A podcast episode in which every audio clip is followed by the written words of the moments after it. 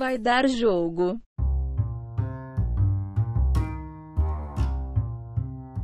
Showtime! Começou? Salve, salve, amigos da Não Vai Dar Jogo! Estamos ao vivo e exclusivo mais uma vez aqui só para você. Começando mais uma live, a décima terceira, mas é a live da sorte, não é do azar não. Só tem assunto bom, só tem gente boa para falar. Agora, dois minutinhos para as nove da noite, 21 de setembro de, dois, de 2020. Eu, Thiago Borsato, estarei com vocês junto com meus companheiros para a gente se atualizar do futebol da semana, o que de melhor e de pior que aconteceu. Vamos fazer as devidas apresentações. Vocês já devem nos conhecer aí, já estão nos acompanhando algumas lives, mas sempre tem gente nova, sempre tem uma pessoa que está pela primeira vez aqui na não, não vai dar jogo. Então vamos se apresentar aí por ordem alfabética hoje, hein, para dar aquela confundida. E aí, galerinha, tudo bem? Como é que vocês estão? Adriano aqui falando, São Paulino. Adriano que esteve fora durante uns dias aí, mas estamos de volta. Tô aqui, hoje o Adriano é a versão Adriano do campesinato. Tô aqui na casa de campo da família, no interior or, or de São Paulo. Pode ser que a internet fale, mas é porque eu moro no campo e é isso aí, gente. Então vamos lá, vamos falar um pouquinho do brasileiro e fazer vamos conjecturar sobre a, a vindoura rodada da Libertadores. Meu Deus, só um pouquinho, Renan. Tem muita coisa para falar dessa introdução. Primeiro, vocabulário. Maravilhoso. Segundo, o cara fala que ficou um tempo fora, parece que foi, né? Uma década. Ele não participou da última live, só. e terceiro, que temos uma live interestadual hoje, o que a tecnologia não faz. Vai lá, Renan, por favor. Isso aí, boa noite, pessoal. Que é o Renan. É, a gente está falando de uma live interestadual como se fosse incrível, mas o Curione fez as últimas 12 lá de São Paulo, então não é inédito. É que ele mas... nunca falou, né? Então o público não sabia. Vindo. Ó, ó, nossa live vindo de hoje. Então você vai notar uns, uns probleminhas de conectividade, vai ver mais a nossa voz do que o nosso rosto hoje. Mas é isso aí. Só queria fazer um comentário. O Borsato falou que hoje é o episódio número 13, mas não é de azar, não, é de sorte. E eu queria fazer uma constatação que eu acho que ninguém tinha falado até agora. Não vai dar jogo, tem 13 letras. Uau! Meu que Deus. belíssima observação, PVC! e você contou agora, né? Foi, foi na hora que você falou o negócio. Do, Eu achei que você ia falar do Zagalo. Não, esse é o número da sorte do é, Zagalo. Sim. Dani Alves usa 13. Agora eu tô falando desse, A gente descobriu isso agora, né? Camiseta do lateral reserva, lateral direito reserva, eterno. Não Daniel Alves, né? Ele é titular. Mas, enfim. É interessante, estou aqui pensando sobre essa questão de sorte e azar. Você já introduziu aí que é, o áudio hoje e a imagem é pior do que sempre, mas a gente vai melhorando, vai avançando a cada live. O importante é o telespectador estar junto conosco aí, é o conteúdo que a gente vai levar para cada um. Eu deixei o Renan para se apresentar por último, porque esse final de semana foi diferente para o Flamengo. Eu quero só uma, uma introdução sobre, sobre isso. Né? O flamenguista tem primeiro uma boa notícia, que é o fato de que depois de uma derrota, né, depois de um sentimento ruim que veio aí na semana passada, esse final de semana o Flamengo não perdeu. Acho que é importante. Né? Não é uma sequência, porque às vezes o time perde um jogo de goleada e engata uma sequência de derrotas. Então o Flamengo não perdeu esse final de semana, já dá uma estancada na crise, né? já dá uma resolvida na situação. E outro ponto também, né? Que o Flamengo tem chances aí de. O... Outra notícia boa é que o Domenech tem menos possibilidade de errar a próxima escalação, porque ele vai ter menos opções disponíveis. Então isso daí, né, daqui a pouco ele ele acerta aí os jogadores que tem que entrar de titular, as substituições, porque vai, vão ser aqueles mesmos. Diz as fontes, diz as nossas fontes lá dentro do Flamengo, que ele torce para que sobrem só 11 jogadores. Porque aí ninguém vai poder dizer que ele escalou errado. Ninguém vai poder dizer que ele tá Né? Mesmo que ele perca, ele ganha um respiro aí, não vai ser mandado embora essa semana se isso acontecer. Temos aí a primeira participação do Leonardo Lemos da Silva. Ele já falou aí, ele mandou um boa para começar. Obrigado, Leonardo, pela participação. Mais uma live conosco aí, acredito que seja a terceira. Espero que você sempre assista e acompanhe nosso conteúdo aí. Ele comentou também, fala do Peixão. Pode deixar, hoje tem Santos e tem Marinho. Né? A gente vai discutir aí sobre a, a reação do Marinho após o, o empate contra o Botafogo. E na sequência, ele fala para chamar o João mais vezes.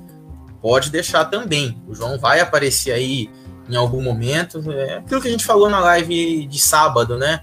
É um cara jovem, uma revelação do futebol, do, do, comentar, do comentarista esportivo brasileiro. Então é difícil, né? Multa rescisória alta, direito de imagem, tem a questão da idade também. O cara não pode assinar um contrato muito longo por causa da Lei Pelé. A gente está tendo algumas dificuldades aí, mas aos pouquinhos a gente vai se ajustando e quando possível o João retorna para falar mais sobre o Palmeiras. Beleza, então, pessoal? Vamos começar o que importa.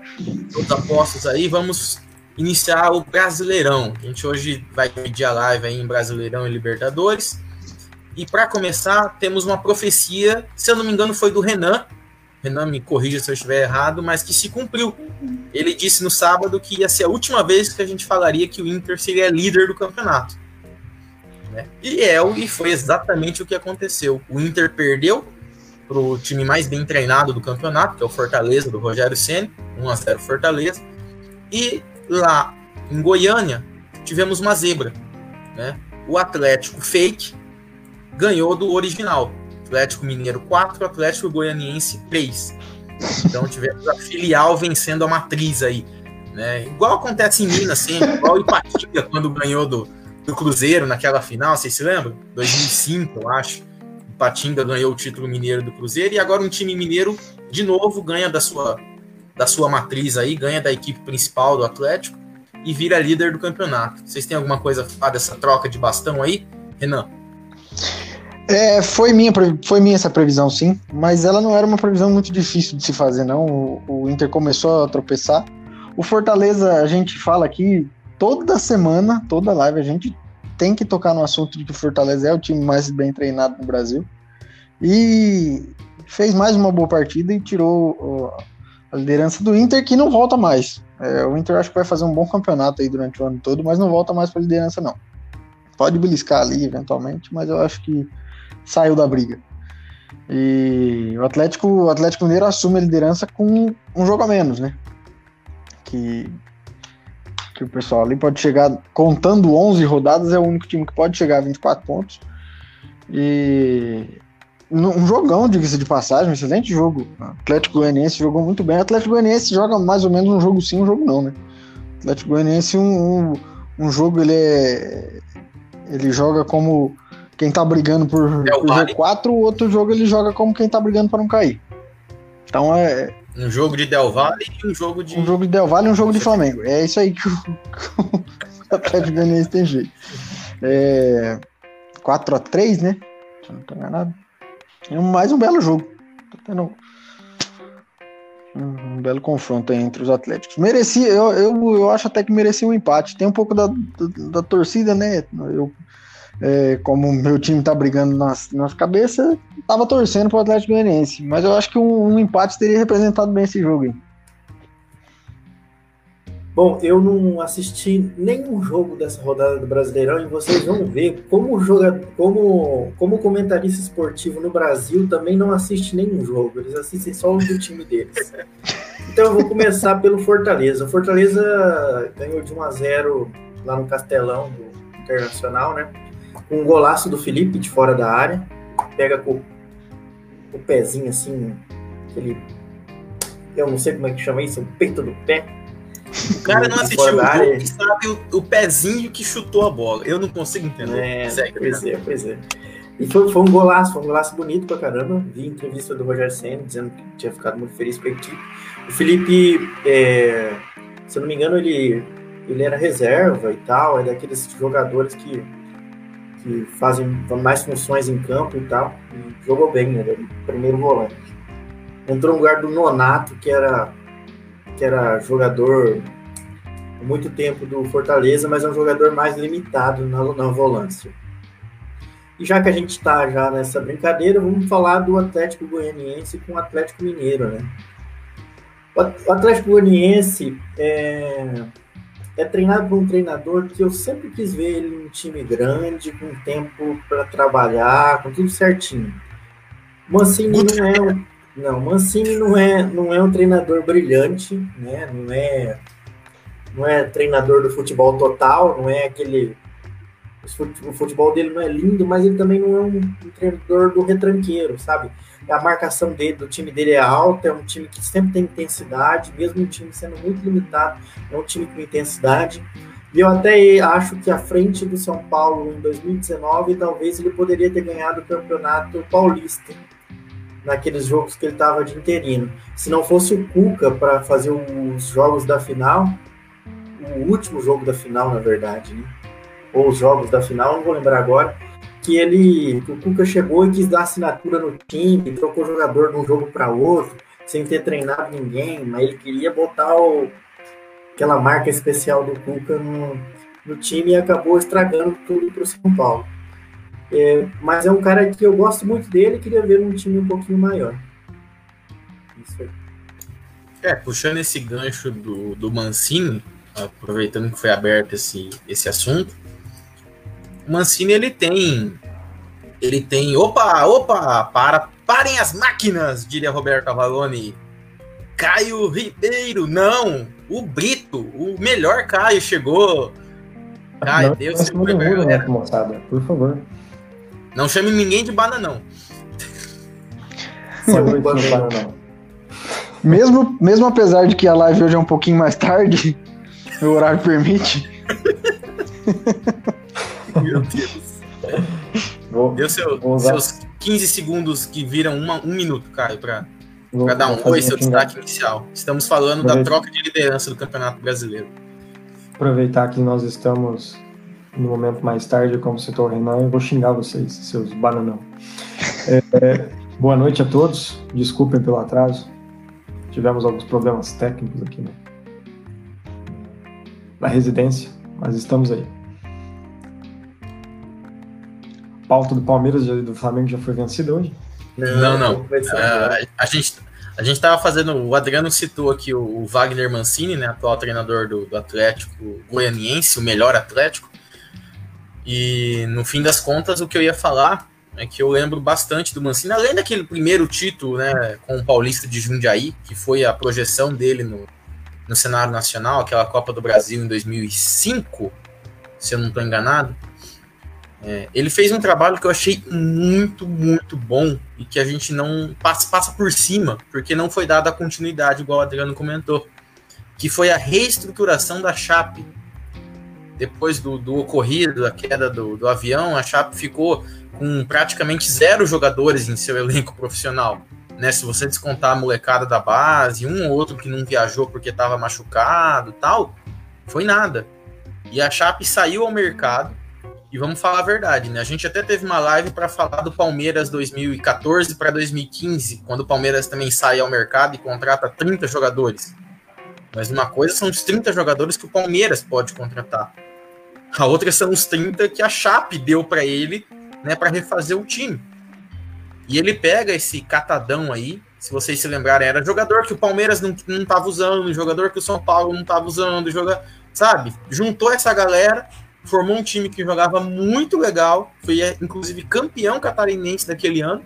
O King Naldo jogava nesse time. Quem? O King Naldo. Exatamente. E chegou no campeonato nacional, onde, sei lá qual era a expectativa da diretoria da Chape, né? Você vai, você tá com um time remodelado, você pensa o quê? Que você vai brigar para não cair. Né? Já é a realidade da, da Chapecoense tal. É porque nos anos anteriores ela tinha ido um pouquinho melhor mas com um time tão remendado desse, e aí com algumas derrotas, o trabalho dele foi interrompido na minha, na, na minha forma de ver, de forma injusta. E depois disso a Chape acabou não se encontrando mais e, né, em termos nacionais, acabou é, caindo. Foi para a Série B, parou de ter o, aquele destaque daquela Chapecoense que a gente tinha se acostumado. Então esse trabalho eu achei que foi, já que o Adriano citou o Wagner Mancini, eu queria relembrá-lo aqui, porque na maioria das vezes ele fica esquecido. Mais alguém? Caio, quer falar alguma coisa de Fortaleza 1, Inter 0, Atlético Goianiense 3, Atlético Mineiro 4? Olha, é, eu ainda mantenho o, a minha opinião referente ao Atlético Mineiro. Eu acho que da primeira live nós fizemos, primeira ou segunda live que nós fizemos, quando nós é, colocamos o assunto que se o Atlético do São Paulo iria surpreender no campeonato e se ele continuaria na liderança. Eu ainda mantenho minha opinião. Eu acho que nem Atlético nem Internacional teriam, é, não vou dizer elenco suficiente, mas eu não, elenco, vou colocar elenco. Eu não sei se teria um elenco suficiente para manter é, manter-se à frente do campeonato as 38 rodadas. Mas vou ser sincero, cara, o Atlético está até me surpreendendo eu achei que eles teriam até caído, no momento do campeonato que nós estamos, até teriam caído mais de rendimento, mas o Atlético do São Paulo está surpreendendo, cara. Nesse jogo, muito por critério individual, mas o time do Atlético está jogando bem. O time do Atlético está jogando bem. Então, é, último comentário sobre. Renan, desculpa, acho que você quer falar alguma coisa? Não, seguir? não pode seguir. É, Tá, não segue não, já que eu comecei a falar, deixa eu terminar. É... é, o time, o time que com melhor aproveitamento, se eu não estou enganado, 70% de, de aproveitamento até agora. É um, é um campeonato que podia ter outro líder. Né? Tá todo mundo ali que tá, que tá ali nas cabeças, tá perdendo ponto que não devia estar tá perdendo. Mas o Atlético realmente tá, tem durado mais do que do que a gente esperava. Um pouquinho antes de você chegar, Caio, a gente estava falando que na, na, semana passada, eu, na live passada, eu comentei que o, seria a última semana que a gente chamava o Internacional de líder. E, perdeu o posto, acho que não briga mais, tinha comentado aqui. E, mas o Atlético Mineiro, eu acho que ele vai nessa, nessa pegada aí até, até o fim do campeonato. Não sei se seria meu, minha aposta, nem agora, que é o líder com o jogo a menos, eu ainda acho que não seria minha aposta para estar tá ali entre os que realmente vão brigar pelo título. Mas eu acho que vai ser uma, uma excelente campanha do Atlético. Ah, com certeza, concordo contigo. Acho que o Atlético vai fazer uma campanha boa, assim, vai. Não vou dizer que vai brigar pela Libertadores, porque eu acho que vai estar dentro dos seis classificados para Libertadores. É, mas eu, eu, as minhas previsões, o que eu imagino para esse campeonato até o fim do campeonato, é que os três primeiros sejam Flamengo, Palmeiras e São Paulo. Eu acho que não foi. Nessa ordem? Opinião. Não, não nessa ordem. Mas é bem possível que seja o Flamengo campeão. Né? A hora que o Flamengo emplacar, é bem possível que o Flamengo seja campeão. Para mim é o grande favorito ainda. Apesar de. Apesar da, da, daqui a pouco nós vamos comentar sobre. Uh, ah, não, acho que vocês já comentaram no sábado, né? Verdade. Eu não pude participar da live no sábado, acho que o Renan já deve ter xingado muito. É, apesar de todo. Não, não, ele não falou quase nada, Caio. Pode ficar à vontade. Caio, o Caio, apesar de assim, todo o fiasco do Flamengo, acho que é o Flamengo é o grande postulante ao título. O Caio, é assim, não é muito correto você denunciar na, no meio da nossa live que você não assistiu a nossa live da, do sábado retroativamente, mas eu não esperava isso de verdade. mas assim, a gente falou, se eu não me engano, por 50 minutos do Flamengo. Os primeiros 32 desses 50 foram eu falando sozinho. Então, assim, foi um pouquinho discutida a história do Flamengo já, mas tem mais, mais um pouquinho daqui a pouco. E quando é sozinho, é sozinho mesmo, mas tá. É... Ah, peraí, Borsato, só, só Ai, terminar o negócio aqui. Só queria deixar claro pro telespectador que tá nos vendo aí que a Não Vai Dar Jogo não é clubista e o palpite da, nosso aqui é que os três primeiros colocados do campeonato serão Flamengo, Palmeiras e São Paulo. É, isso aí. É verdade, hein? Nossa, e entre os nossos liveistas, nós só temos palmeirenses, flamenguistas ou São Paulo. O Palmeiras vai ser campeão, né? Na verdade, nós temos palmeirenses, São Paulinos e flamenguista. Isso. Mas segue o jogo. Vamos lá, pessoal. É... Mas assim, só complementando o meu G4 ali, eu, eu, eu tinha, tinha um time que eu apostava muito. Eu ainda aposto, mas é. O fim do ciclo para mim chegou mais cedo, né? Mas eu apostava muito no Grêmio esse ano. Apostava muito no Grêmio. É, é, não, não pelo Grêmio ser um time fora do comum no Brasil, É, mas mais pelo nível técnico do restante do campeonato. Só que o Grêmio está decepcionando bastante, cara. Bastante. Como a gente já comentou também em outras lives, é um fim de ciclo. Né? Então eu acho que o Grêmio não tem muito o que, o que surpreender a mais nesse campeonato. Isso aí. Adriano, hum. algo a acrescentar? Tá, tá mutado, Adriano. Tá mutado. Agora sim. Não, vamos lá, vamos para frente, vamos só mandar um abraço aí para os nossos colegas. Já mandou aí um abraço para os nossos amigos? Não, não, é... fica à vontade. Leonardo Rosada e o Daniel Ferreira. Daniel que fez estágio com a gente na, na prefeitura do campus. No distante ano santo de 2016. Forte abraço. Então, fica aí o, o abraço da equipe do, da Não Vai Dar Jogo para vocês que estão acompanhando e prestigiando a nossa live de hoje. É, a gente estava falando do Atlético Mineiro e o legal é que o Atlético, o Renan falou aqui 70% de aproveitamento, né, Renan? Eu acho que sim, não tenho certeza. Não, é isso mesmo, porque é fácil. O Atlético em 10 jogos ganhou 7 e perdeu 3. Então tá muito fácil. é verdade. E aí, assim, o legal de ver é que o time líder do campeonato tem zero empates. Ele perde e ganha. Mas ele mais ganha do que perde, tem zero empates e é o líder do campeonato. E por falar em zero empates, vamos falar de Grêmio 1, Palmeiras 1. Né? Porque, assim, surpreendentemente, esses dois times empataram. O Grêmio tem hoje 10 jogos no campeonato com 7 empates. O Palmeiras tem 10 jogos no campeonato com 6 empates. E os dois jogaram entre eles e qual foi o resultado? Adivinhe? e tinha torcedor do Palmeiras achando que ia ganhar o jogo. Fale, cara. Eu ainda previ lá no grupo, né? A hora que o Palmeiras fez o gol, eu falei, vocês escolhem, se quer que o empate agora ou fique pro finzinho. e, eu, e eu respondi, você lembra? Eu falei, fica pro finzinho. E acertou. Ó, já pegando carona nos seus aproveitamentos do Atlético Mineiro, o Atlético Mineiro tem 70% de aproveitamento dos pontos, o Grêmio tem 70% de aproveitamento dos empates. Dos empates. inclusive, inclusive o, o Palmeiras vem aí forte também na campanha de é, não ser campeão invicto. Seria inédito. E o, e o Grêmio vai tá no projeto aí de ser o primeiro rebaixado com menos de cinco derrotas no campeonato. Importante. São, dois um projetos sua... bem relevantes, batendo recordes, né? Criando batendo precedentes recorde. históricos aí. O, o, Luxemburgo tem uma cartilha que ele ensinou lá no começo dos anos 2000 a como ganhar campeonato de ponto corrido, né?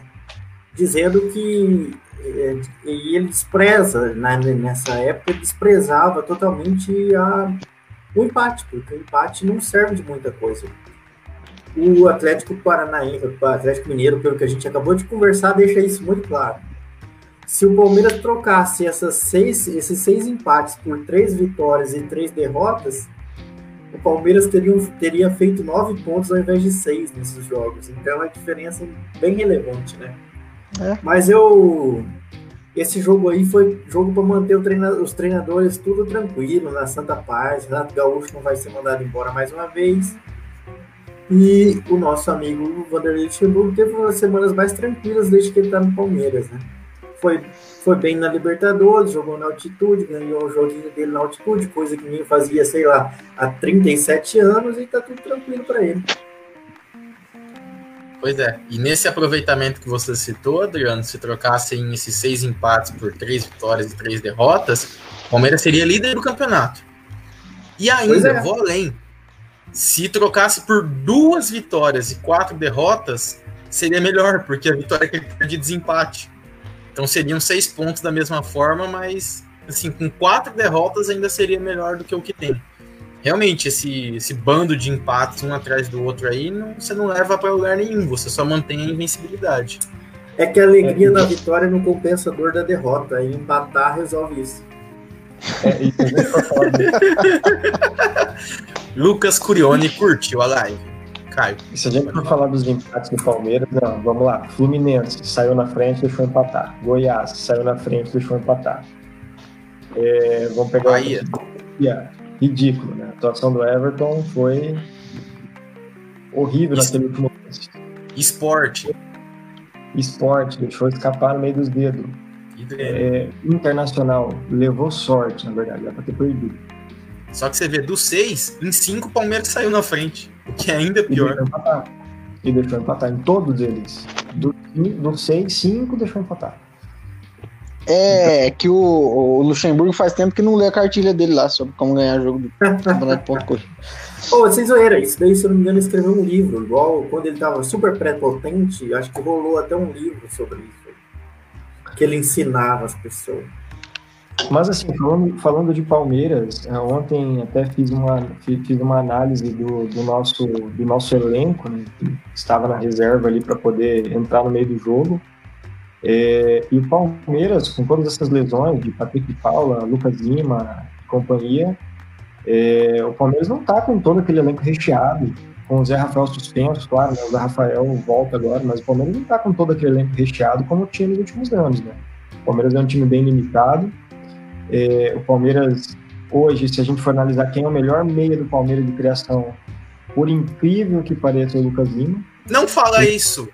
Putz, não. Então, para você ver como nós estamos é, mal servidos, né?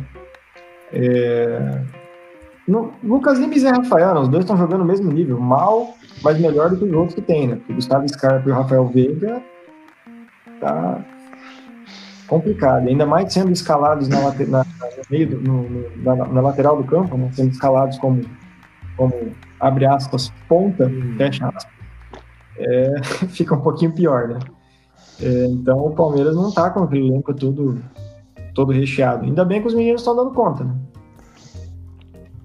Apesar de ontem eu não ver, não ter visto o Danilo ter feito uma boa partida como A estreia dele como titular, ele sentiu um pouco, eu acredito. sentiu É um um pouco. não- com muito eu- potencial, é. tem bastante, mas eu não vi ele jogar tão bem quanto, nas, nas oportunidades que ele entrou no meio da partida. né? Então, Pelo menos assim, né? Mais uma furada que ele dê era pedir música no Fantástico, né? nossa, aquela lá. Por- Porque iam ser três. Mas. é, eu acredito que, que isso aí é, é- faz parte do, do fato de você contar com os meninos, né? Saber que eles vão oscilar, saber que eles vão fazer partidas boas e partidas nem tão boas. Renan, quer falar? Quero vou mandar um abraço pro Igor Moreira aí, que tá comentando a nossa live. O Igor que trabalha comigo e não sabia ainda da nossa live, porque o nosso combinado era divulgar isso aqui pros nossos amigos só depois dos primeiros 100 seguidores, mas hoje caiu na boca do povo. Um abraço, Igor. E pode seguir. Eu só quero também aproveitar e mandar um abraço pro Luiz Schmidt, um, um colega de, de. A gente morou no mesmo prédio, a gente foi vizinho durante um tempo. E pro Zé Rubens, o Zé Rubens, meus caros. O Zé Rubens é um dos maiores pontinhos que eu vi jogar bola. E meu, meu primo de. Meu primo de, sei lá, segundo grau. E, e ele que viu em mim esse, esse talento para ser centroavante, o Zé Rubens é, tem muito papel nisso. Então, forte abraço para o Zé Rubens. Olheiro. Olheiro dos Olheiro, bons. olheiro. Revelador É. vai ganhar no? Fica com 10%, né? Dos direitos federativos aí ao longo da, É, da carreira.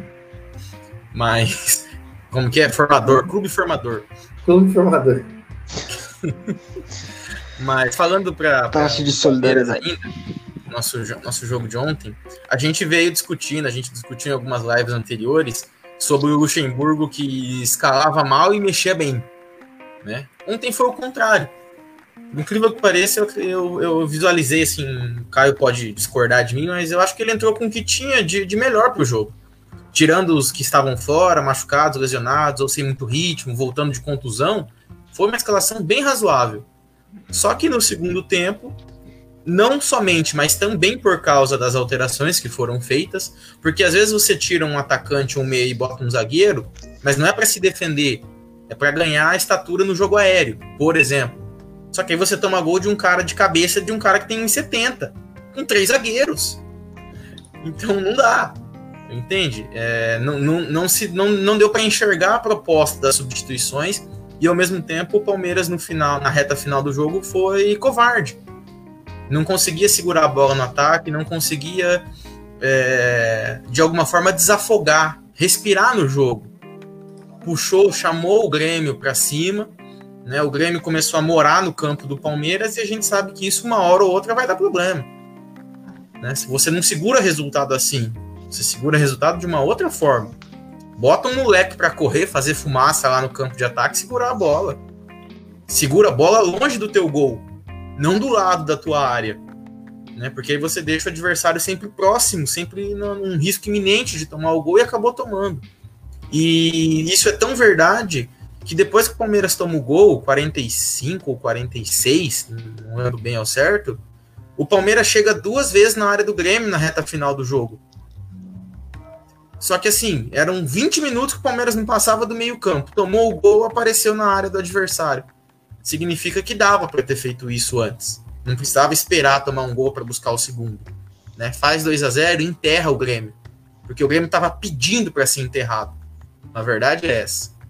O Grêmio não é nem sombra daquele time campeão da Libertadores, da Copa do Brasil e tal. A gente vem falando isso em algumas lives e ficou muito claro ontem, muito claro. O time do Grêmio não sobrou quase nada. Aquele estilo de posse de bola, aquele time que, que era envolvente, que recuperava jogadores que estavam encostados em outros clubes. O Renato hoje sobrevive pelo nome, pela estátua. Na verdade, ele é a estátua comandando o time hoje é a mesma coisa.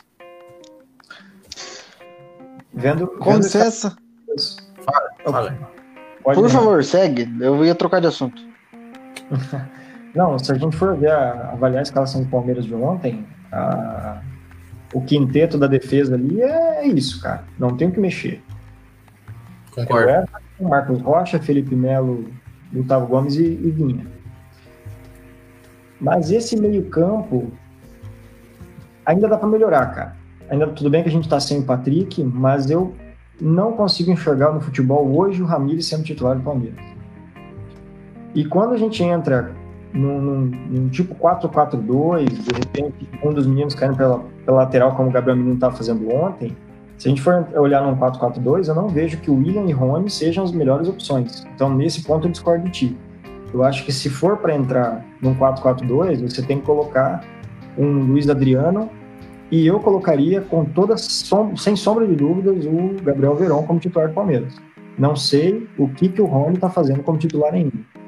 Eu não sei se o Vanderlei deixa como estratégia você entrar com, com o Gabriel Verón no meio do jogo, quando o time já está cansado, pega um time cansado, entendeu? Para dar mais correria ou algo assim. É, mas eu não vejo o Rony hoje como com futebol para entrar no lugar do Gabriel Verón. Gabriel Verón bota o Rony no bolso. Então... É, eu até falei isso na live de, de sábado, Caio, e aí um colega meu que assistiu a live me falou hoje que, segundo a ele, né, segundo o correspondente interno, lá dentro do, do, Palmeiras, é aquela questão daquela mini lesão do, do Verón e parece que o departamento médico está dando uma segurada para não deixar ele jogar os 90 minutos. E entre começar jogando e ter que substituir no intervalo ou no início do segundo tempo, estão deixando ele mais pro, pro segundo. Se é verdade ou não, não sei. A gente sabe que o Luxemburgo dependendo do moleque, às vezes ele não quer que apareça muito, né? Ele, ele tem que aparecer mais do que o time, então. Porque ontem, os, os três melhores lances do Rony foram três pancadas que ele tomou, né? Então, acho que. esses foram os três melhores do Rony, lances do Rony no jogo. O, o Palmeiras, assim como aconteceu no. Como vinha acontecendo quando ele tinha 16 centroavantes e nenhum sabia jogar bola, ele vem tendo problema de novo num setor que ele tem muitas opções, né? E não sei se isso de repente configura um problema. Mas tá cabendo a molecada resolver a, a, tomar a responsabilidade. Você fala que, aliás. Desculpa, cortou seu áudio, Caio, mas. É... Aliás, o, o a molecada vem dando conta do Ricardo bastante. É um dos, não me lembro de um time tá, tá revelando pelo menos três é, três jogadores aí num, num, nível tão bom de uma vez só, desde aquele Santos que revelava igual as tortas direito na época do, dos meninos da vila lá. Então eu acho que o Palmeiras, é, que aliás o panorama que a gente tem para revelações do futebol brasileiro hoje não é ele render no time, né? ele render uma boa venda. Então eu acho que o Palmeiras tem um bom ano de 2021 para vir aí por conta disso também. Tomara que segure, né? Tomara que o nosso amigo JJ não leve tudo pro Benfica. É, Renan, você ia mudar de assunto aquela hora? Você quer falar? Eu Acho ia, não, eu ia. Tá, tá bacana já. Eu ia, eu ia mandar um abraço pro nosso amigo aí, o Pedro Casella Zago. É, um abraço pra você, Pedro. A gente só fala do Furacão quando é pra falar bem do, do Furacão, né? A gente falou do, do Atlético no, no, no sábado aqui, que é uma bela vitória na Libertadores, com gol do nosso jogador preferido no momento, o, o Walter, nos acréscimos do segundo tempo. Hoje a gente ainda O tem cara uma que prova mantém a do, equipe motivada. o cara que mantém a equipe motivada, A exatamente. nossa O cara- equipe. O... É, o Cristiano Ronaldo brasileiro, né? Dá pra dizer aí. E, e daqui a pouco tem uma prévia da- dos próximos jogos da Libertadores. Logo o Furacão tá na boca do. Na boca da não vai dar jogo de novo. Um Então, abraço. esse, isso aí. o, o, jogo da rodada, de- dessa rodada do Brasileirão com, com o Atlético Paranaense foi, foi o jogo contra o São Paulo alguns dias atrás, né? Que foi um jogo Foi. adiantado, né? Que eu ia fazer a piada agora que o São? Paulo e o Atlético não perderam esse final de semana também. Eu ia fazer essa, mas já foi passado pra É trás. que essa. É que, é que essa, essa, essa piadinha, Borsato, ela fica melhor quando ela é feita com o Flamengo, que foi atropelado na quinta-feira. É, não. É, por isso que a gente começou com fazendo com o Flamengo no início mesmo. Mas ia ter São Paulo, Atlético Paranaense, Corinthians, todos iam passar por esse processo aí. Isso aí. Mas, Vai. beleza? É, e a gente falou do Furacão no Atletiba também, né? Falamos um monte aqui no dia do, do Atletiba. O Furacão vem sendo presença constante nas, nas nossas lives. É, a gente falou de Grêmio e Palmeiras, né? Debatemos bastante. E falamos agora de Atlético Paranaense. E se mantendo no Paraná, se a gente não for falar bem do Atlético, que é o que o nosso colega Pedro pediu, a gente vai falar mal do Coxa. Tá? O Coxa foi ajudado pela arbitragem ontem. O VAR deu três pontos pro Coritiba. A verdade é essa. Mandou voltar um pênalti porque o cara tava dois centímetros da linha do o goleiro Fernando Miguel, né? Supostamente se adiantou. Ele tava assim, a sombra do pé dele tava em cima da linha. A chuteira tava um pouquinho pra frente. Ah, pô, voltar um pênalti desse é sacanagem, gente. Renan é goleiro, Renan tá aqui. Qual é a, dificuldade do goleiro defender um pênalti? Por causa de dois centímetros que o pé dele não tava na linha, manda voltar. Quero ouvir você, Renan. É o seguinte, gente, eu não. Eu. Desculpa, eu não acho que o Curitiba foi ajudado ontem. É, Não, fala do Tem. goleiro primeiro, por favor. Não, peraí, eu já chego aí. Prime- primeiro, eu acho que foi pênalti. É, Segundo, eu acho que a gente tem duas discussões. Uma delas é a questão de adiantar. O Fernando Miguel realmente deu um pulinho para frente. Agora, outra delas que eu acho que é mais importante, que é se hoje a gente pode usar o VAR para intervir em coisas desse tipo, a gente tinha que liberar a surra em quem vai bater o pênalti daquele jeito. O pênalti, eu acho que assim, ó, a gente precisa, falando sério, é esse negócio do, cara ir devagarzinho pra bola, você vê que assim, o, o Fernando Miguel não adiantou pra, pra tentar, ele, ele, ele adiantou pra não cair pra frente. Ele- É, o goleiro é fica esperando aqui, ele fica esperando a batida, a batida não vem, não vem, não vem, o cara desequilibra e dá um pulinho pra frente. Só Lembra que da época da acabou paradinha? saindo. Da É, época da na paradinha. época da que paradinha. O goleiro É se a- jogava 10 minutos antes do cara cobrar. E eu acho que essa, essa frescura que nem o Sabino bateu o pênalti hoje é uma atenuação da, da, da paradinha. Acho. Acho que. Eu vou fazer.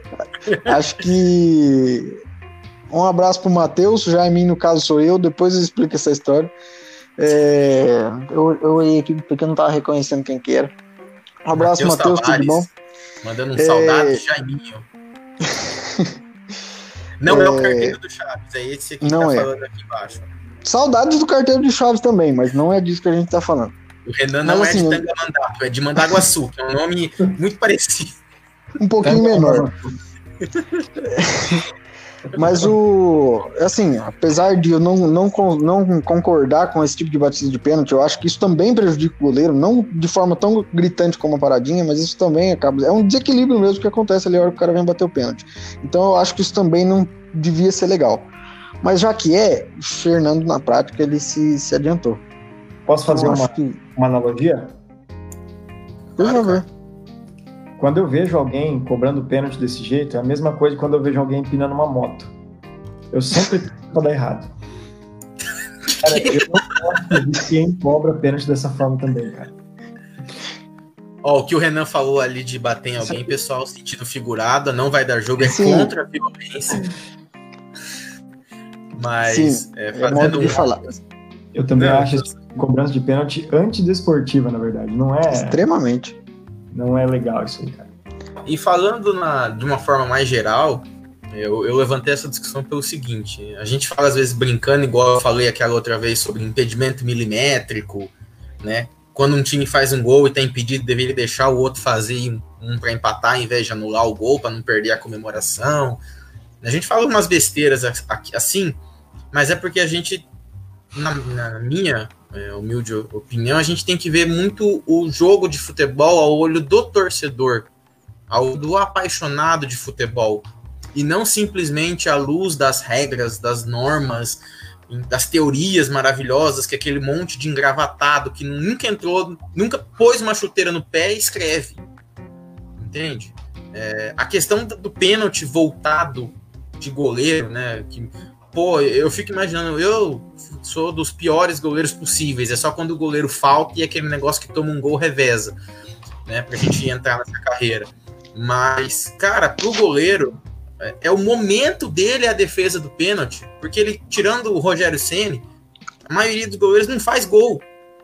Então, o momento do goleiro é uma defesa difícil, é, uma, é pegar um pênalti, é isso que imortaliza o goleiro. Aí o cara tá com a unha fora da linha, manda voltar. Sabe? Teve uma época que, que o negócio era tão escancarado que era uma lei quase que implícita dos árbitros, né?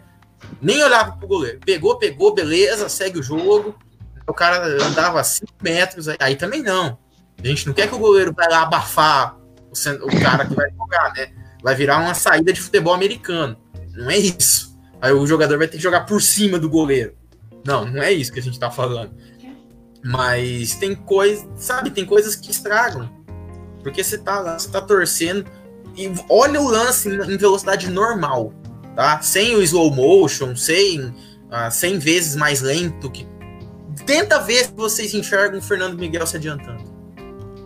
Entende? Olha o lance normal, velocidade normal de cobrança. Você fica esperando o Sabino, como o Caio falou, né? Anda, anda, anda, anda e não sai do lugar. A hora que você olha pro goleiro, o goleiro defende, você fica feliz. O cara bateu mal pra caramba e se ferrou. Aí vai lá o juiz e manda voltar. É muito chato esse futebol e esse VAR. Vou te falar. Eu sei lá, eu, eu, eu sei lá, eu, eu, eu, acho que não tinha nem que ter essa regra do, do, da movimentação do, do goleiro, cara. Se o cara quiser ficar na risca da pequena área, que fique. Eu não, não eu acho que não, não, sei lá, não concordo com essa regra, sabe, do, do goleiro andar. É tão difícil para o goleiro defender mesmo andando é, que, que para mim não tem cabimento. Podia deixar o cara ali da pequena área também. Se pegar é mérito dele, entendeu? Quanto mais próximo a bola, mais difícil vai ser ele ter o reflexo para pegar a bola. Então. Faz igual o handebol. Aumenta, eu... aumenta a área de, de, Sei lá, eu não. Eu sou contra essa regra do, da Particular, desculpa. Vai, vai. Particularmente, eu gosto da, da, da, adaptação que foi feita à regra de que o goleiro pode é, levar o pé à frente. O primeiro passo. Ele pode dar que uh, uns anos atrás o goleiro só podia se movimentar realmente é, em cima da linha. Quando o juiz não ligava para isso, né? Essa regra existia e ela era muito muito deixado de lado, mas o goleiro só poderia, teoricamente, se movimentar em cima da linha. Eu gosto da adaptação que foi feita, que permite que o goleiro dê o primeiro passo à frente. Agora, eu, eu, eu não concordo com o Caio nesse ponto, eu acho, eu acho que fica mais justo o goleiro ficar dentro do gol, dar só o primeiro passo, mas eu também não gosto desse, dessa forma de, de bater o pênalti. Eu acho que o cara tem que partiu para a cobrança, ele tem que ir para a cobrança. Você pode dar uma cavadinha e fazer um pênalti bacana sem fazer a lambança que o, que o Sabino fez ontem. É, e é, aí. Entrando ou não a bola? Sim. Na questão do, do pênalti, acho que é isso, né? Eu só ia acrescentar também do da questão dos lances. O pênalti, os, os dois lances, né? O pênalti pro Coritiba, concordo com o Renan, foi pênalti. Mas é o tal do pênalti de VAR, que a gente já tá se acostumando, né? Tem lance normal, assim, a câmera em tempo real, você não vê nada. A hora que vem o VAR, você percebe que um braço entrelaçou na cintura do outro jogador que se jogou. É pênalti, concordo. Mas é pênalti de VAR. Foi marcado, bem marcado, a cobrança voltou, a gente já discutiu. O lance do Vasco é muito interpretativo. Eu ouvi hoje gente falando que foi, gente falando que não foi, aceito todas as opiniões. Só não, assim, a questão é da argumentação. É, teve comentarista de arbitragem na televisão ontem que falou assim: ah, mas é porque pisou na pontinha do pé do cara do Vasco, então não é pênalti. Se pisa no pé inteiro é pênalti. Pô, agora vai ter que contar o número de dedo que pisou para saber se é pênalti ou não. Eu eu e o Caio aqui do lado. Outro. Eu e o Caio aqui do lado. Isso. É, e o Pedro, que falou aí na. que mandou um abraço pra gente aí na live. Nós somos muito fãs do futebol americano. E eu acho que. Go Hawks, Renan. Não deu ontem pra nós. Jogo... O Adriano mutou meu microfone porque eu falei isso.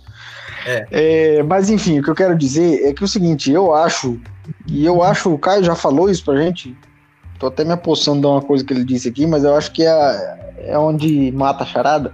O VAR é bacana, ele traz um pouco de justiça pro jogo, mas precisava ser limitado e a gente gosta bastante da forma como que isso é feito no futebol americano, no tênis, no é, uma infinidade de esportes, no vôlei. O time tem a oportunidade duas ou três vezes por tempo, ou sei lá, quantas vezes for, for encontrado um número plausível, o, o time tem a chance de contestar uma decisão do árbitro. E futebol, ó, se ficar reclamando, eu vou falar mais. Eu sei me desmutar.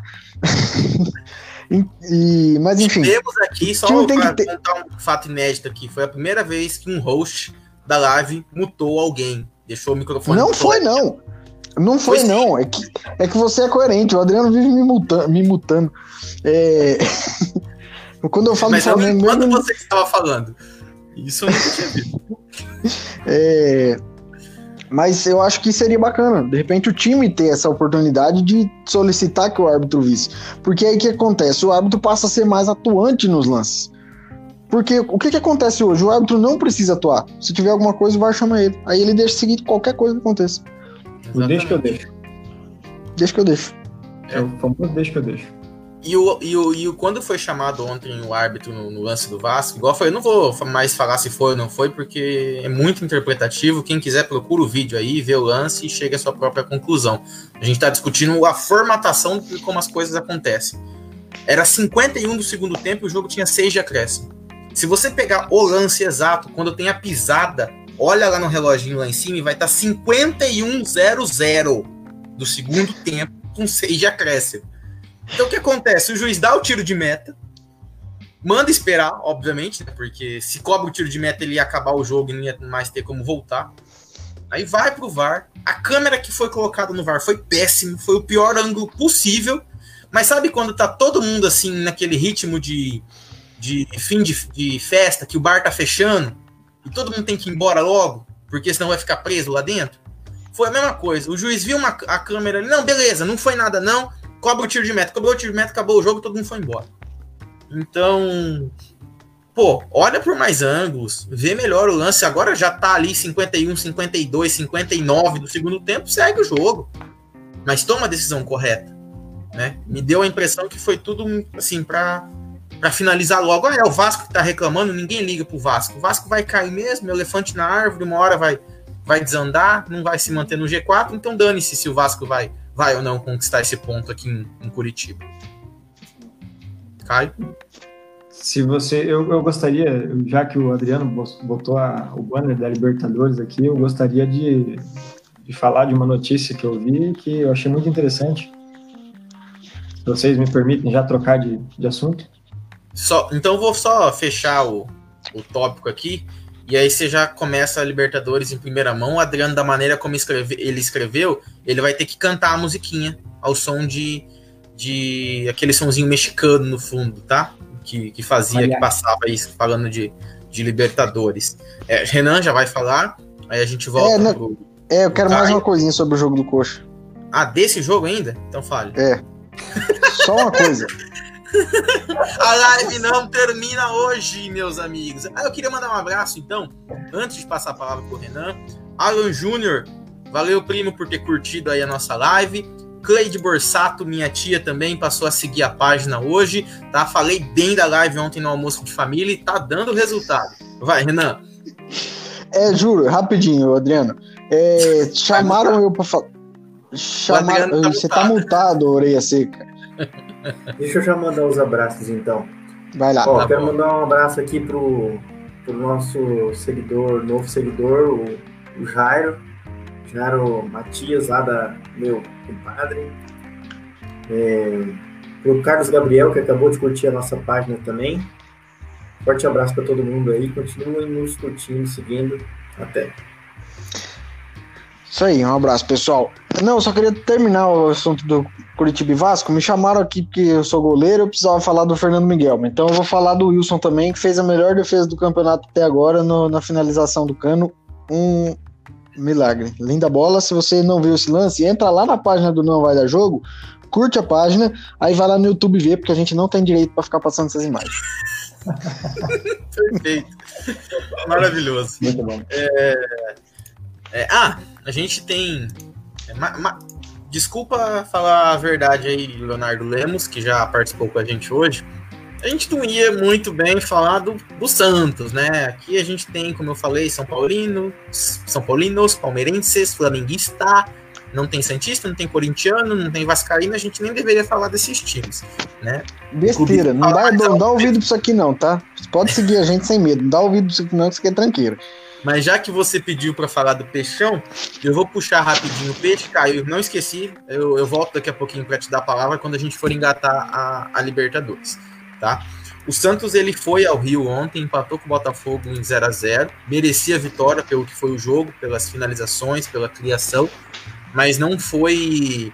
Não teve êxito nas conclusões. A verdade é essa. No futebol, sim, né? Não é muito difícil jogar melhor que o Botafogo nos dias atuais. O Botafogo já frequentando a zona de, de rebaixamento aí desde o início do campeonato.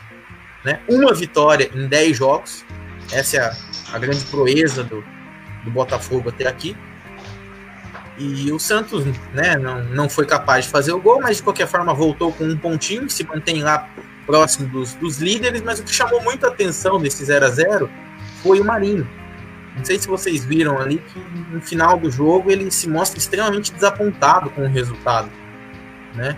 É, profundamente chateado com, com a não vitória do, do Santos. Queria que vocês comentassem um pouquinho sobre isso, que eu acho que é o maior destaque da, da partida, além das grandes defesas do Gatito, já que o Renan está aqui, né? Também se quiser falar um pouquinho do Gatito, que facilitou bastante a vida do Tadeu Schmidt no, no, no, na, no, no Fantástico à Noite, né? Porque como ele gosta de falar o tal do como um gato, ele tava com a piada pronta aí. Mas ok. Já que gatinho. é nome. É, Gatito, inclusive, curiosidade aí pro seguidor da, da- Não Vai Dar Jogo, Gatito tem o nome de Gatito, porque ele é filho do Gato Fernandes, que era, foi um grande goleiro também. É, que aí melhorava mais ainda a vida do Tadeu Schmidt. Mas enfim, só uma curiosidade. Gatito Só faltou é um- falar que o diminutivo em espanhol é ito, em vez de inho, né? Pra Isso. ajudar o amigo da, da live aí que para se acostumar com as linguagens Isso. portunholas. Daqui a pouco tem Libertadores. Tem Libertadores nesse meio também. Pra quem não sabe, vai, Renanzito. Pra quem não sabe, a não vai dar, não vai dar ruego também é cultura. É... Sobre esse jogo aí. Sobre esse jogo aí, grande atuação do Gatito. O Gatito faz muito tempo que é o principal jogador do Botafogo. É, mas eu queria chamar a atenção de tudo que aconteceu nesse jogo, do tanto que o Santos merecia ter ganhado esse jogo. Há duas lives atrás, uma, não sei. Quando eu tava esculachando o time do Flamengo, não pelo Del Valle, pelo, acho que pela derrota pelo, pro Ceará, eu falei que. Eu falei sobre vontade de ganhar, sobre raiva de quando as coisas não dão certo, falei sobre o fato de que o, jogador, o treinador, tem que ter a, a- a vontade, o ódio que tem o torcedor. E o Marinho ficou desolado ontem. Depois do jogo, o Marinho senta no meio do campo e fica lá. Porque é, é porque se incomoda. O Marinho não. O Marinho não tem feito a melhor temporada da carreira dele por acaso. É isso aí, o cara que tá concentrado, o cara que tá focado, o cara que tá com vontade de jogar. Então o cara dá, o cara todo jogo mostra 120% do que ele tem para mostrar. Então é, é muito, é, cara, é, é num resultado que não é bom dadas as circunstâncias da partida, mas é muito bacana ver é, esse ímpeto do Marinho e do time do Santos. Próximo, que quiser falar, fica à vontade. Isso aí. Tá muito concorrido o assunto do time do Santos hoje. É isso então, aí. Você vê vamos... que os nossos especialistas estão assistindo bastante o jogo do, do Santos. Segura aí, Adriano. Segura aí, agora não. O...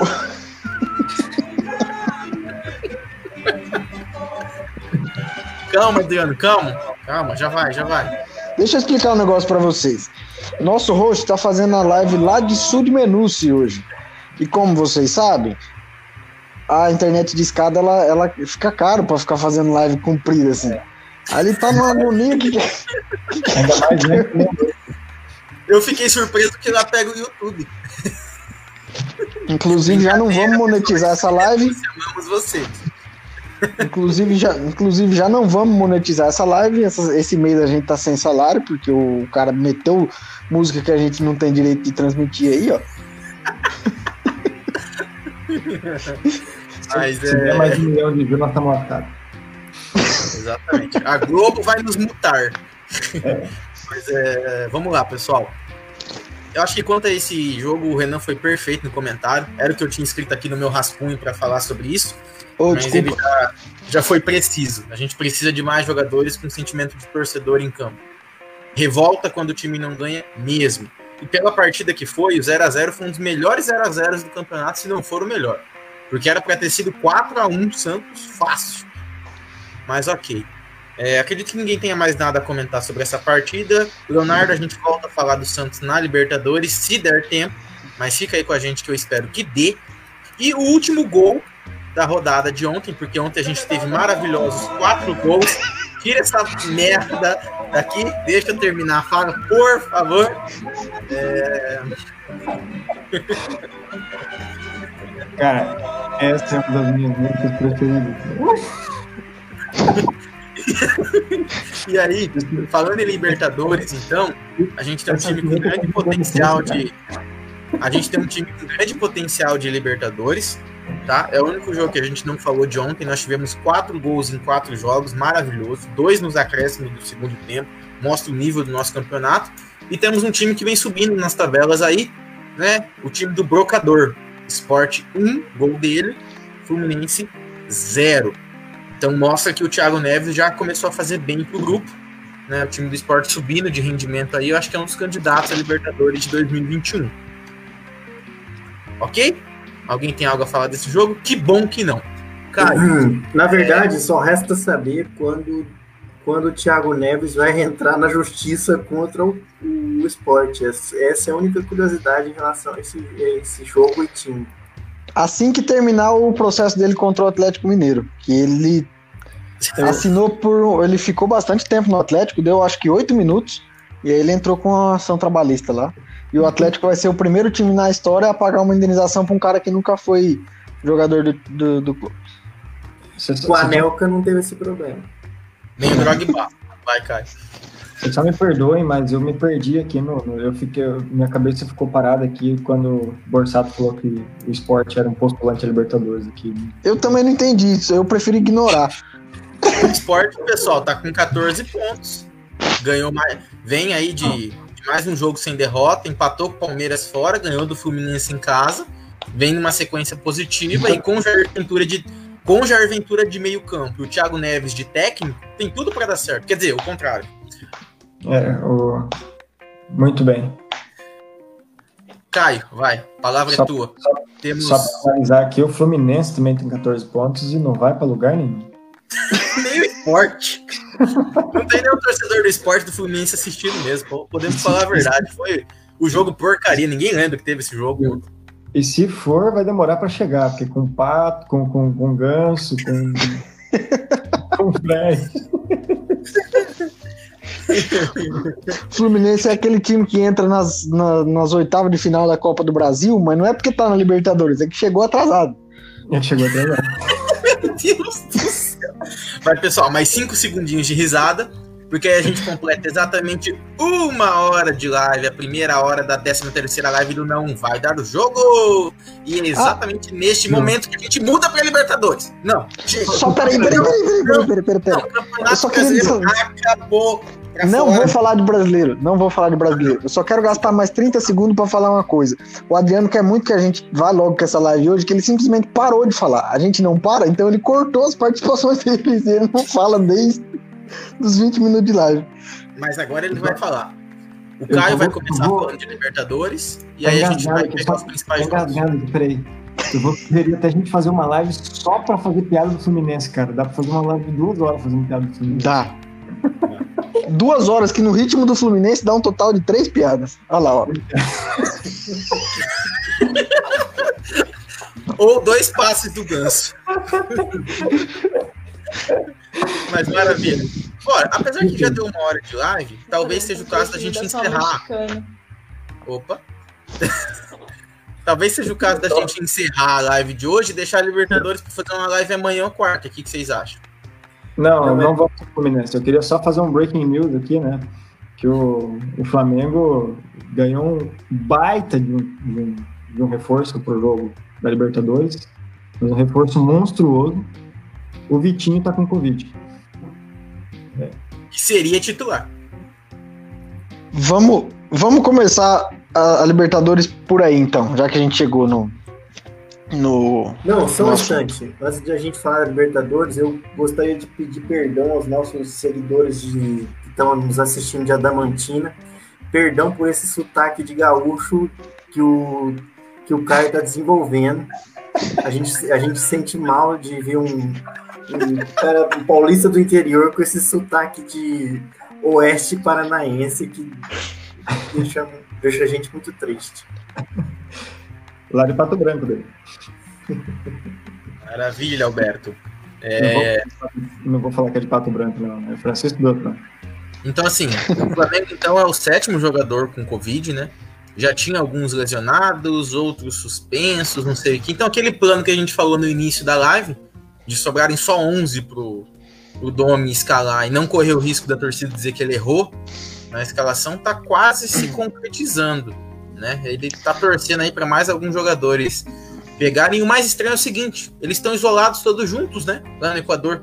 A chance de essa propagação acontecer entre eles é enorme. Vai, Renan. É, é, é, verdade. Eu achei um pouco bizarro a Comebol não aceitar suspender esse jogo, não por conta do desfalque. Isso aí é problema de cada time.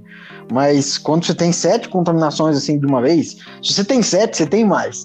Então daqui a pouquinho a gente vai ficar sabendo de outros jogadores do Flamengo, provavelmente de alguns do, do, do Barcelona que vão acabar se, se contaminando. Então eu achei meio imprudente da, da Comebol não adiar esse jogo. Ainda mais que está numa situação de fase de grupo, não, não, não é tão desastroso para o calendário adiar um jogo desse. É... A gente falou mais cedo sobre o Luxemburgo, se ele escala mal e mexe bem, se ele escala bem e mexe mal. O Flamengo tem o nome, que ele escala mal e mexe pior. Então, essa semana, a gente não vai ter essa opção. Ele vai, no máximo, escalar. É... o Caio falou que o Flamengo ganhou reforço. O Caio falou que o Flamengo ganhou o reforço de estar sem o Vitinho. Em circunstâncias normais, isso até seria um reforço. Mas desse jeito eu não sei. O meu telefone tocou hoje à tarde. Era o Marcos Braz falando que se perder mais uns três jogadores, eu vou ter que entrar. Porque simplesmente acabou. O Flamengo tá indo pro, pro jogo contra o Barcelona com ai, 12 desfalques. 7 por Covid e um por suspensão, Gustavo Henrique. E se eu não tô falando besteira, 4 por lesão. É... então, eu, assim, eu acho que a Comebol deveria é, adiar esse jogo, e eu não estou falando como um torcedor que está preocupado com os desfalques. É uma questão é, de saúde mesmo, que hum, eu acho um pouco esquisito não se importar a ponto de fazer esse jogo. É, no mais, o Flamengo tinha um problemaço para esse jogo, que era o moral, a, a instabilidade causada pelo, pelo atropelamento por Del Valle. É, dois jogos próximos, dois jogos é, no mesmo lugar, no mesmo país, e o Flamengo tinha que lidar com isso tudo. É, e agora vai ter que lidar com esse problema também, de não ter com quem jogar. Já o, o Flamengo já mandou uma porção de, de molecada da base, para quem não, não tá por dentro aí, a, a Comebol liberou a inscrição de 50 jogadores no, no, na Libertadores esse ano por conta do, do, do Covid. E já tem um, um monte de molecada indo tampar buraco, porque é, além de serem, se eu não estou enganado, 12 desfalques, os três laterais direitos do elenco estão afastados. Então, e o lateral esquerdo titular também. Não dá nem para improvisar com os, com os reservas do, do lado esquerdo.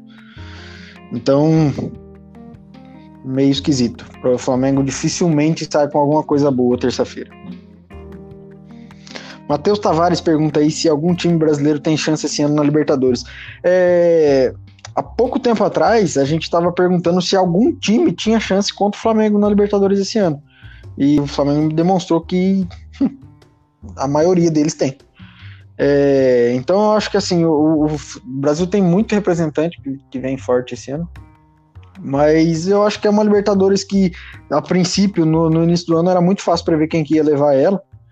E que seria o Flamengo. E aí ele veio e mostrou para todo mundo que ele não tá muito afim de levar isso para casa. Então vai ser um, um Libertadores interessante aí. Interessante no mau sentido.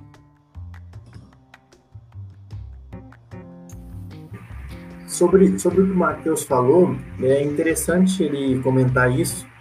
É, o São Paulo, semana passada, jogou contra o River, né? O catadão do River, né? E, e, é um time que mesmo muito fora de forma, muito fora de forma, né? É, conseguiu fazer um jogo interessante contra o São Paulo. É claro que é o São Paulo e a gente já está cansado de falar sobre a estabilidade de São Paulo, mas a experiência e a capacidade que o time do River tem de jogar junto, mesmo sem treinar, o nível de entrosamento do time é para colocar os caras na cabeça de novo e os brasileiros vão estão na segunda prateleira. O Flamengo a gente realmente poderia ter colocado na primeira, mas é o Flamengo está numa fase de transição agora, com o treinador mudando tudo, então é muito complicado. O o Alan Dois Cunha times. ainda pede para a gente falar do Corinthians. Ô Alan, desculpa, a gente já falou do Corinthians hoje mais cedo, mas o Corinthians não está na Libertadores, então não tem como a gente falar. Sacanagem, Adriano. Aconteceu um imprevisto hoje. A gente sempre fala do Corinthians na rodada do Brasileirão. Mas o Corinthians, ah, por algum motivo aleatório aí, né? A famosa con concorrência na televisão, anteciparam o jogo do Corinthians para quarta-feira. Né? O Corinthians ganhou do Bahia de 3 a 2 Ninguém sabia qual era o lado que o Mano Menezes estava treinando. E depois disso, o Corinthians acabou não jogando no, nesse final de semana, né?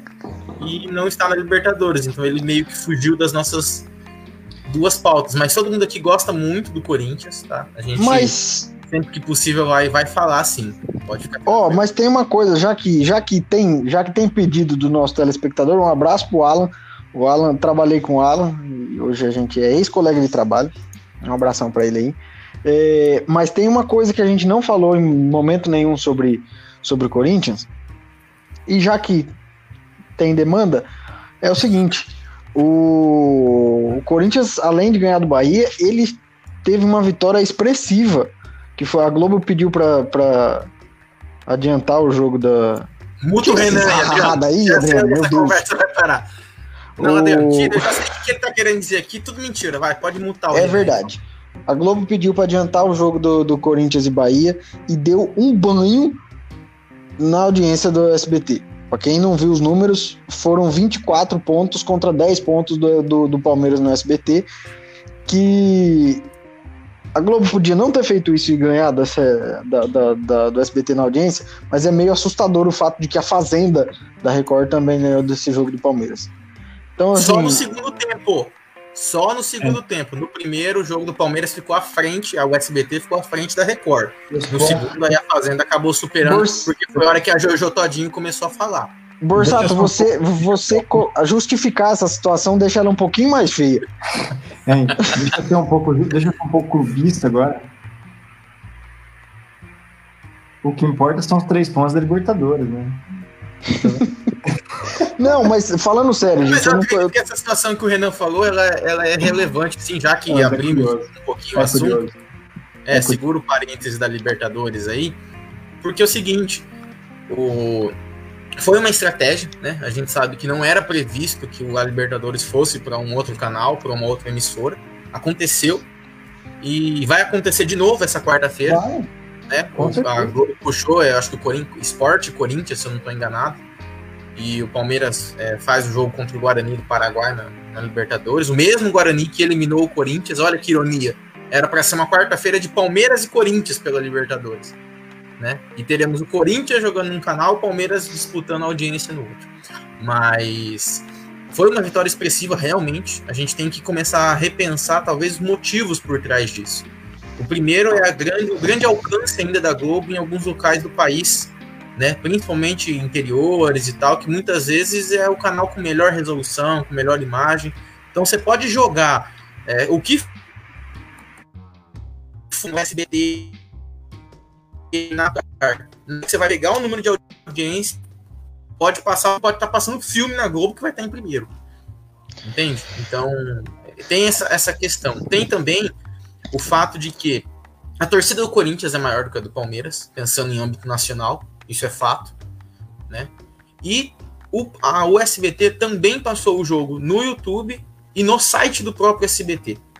Eu sei que isso não justifica, tá? É, o Corinthians realmente teve maior audiência, igual eu tô repetindo aqui, ó, palmeirense. E eu tô falando isso, tranquilo. Foi maior realmente. Mas eu, Thiago, eu assisti pelo site da SBT. Eu não assisti na televisão. Porque meu irmão é corintiano, vocês viram aqui, a gente fez o pré-jogo, né?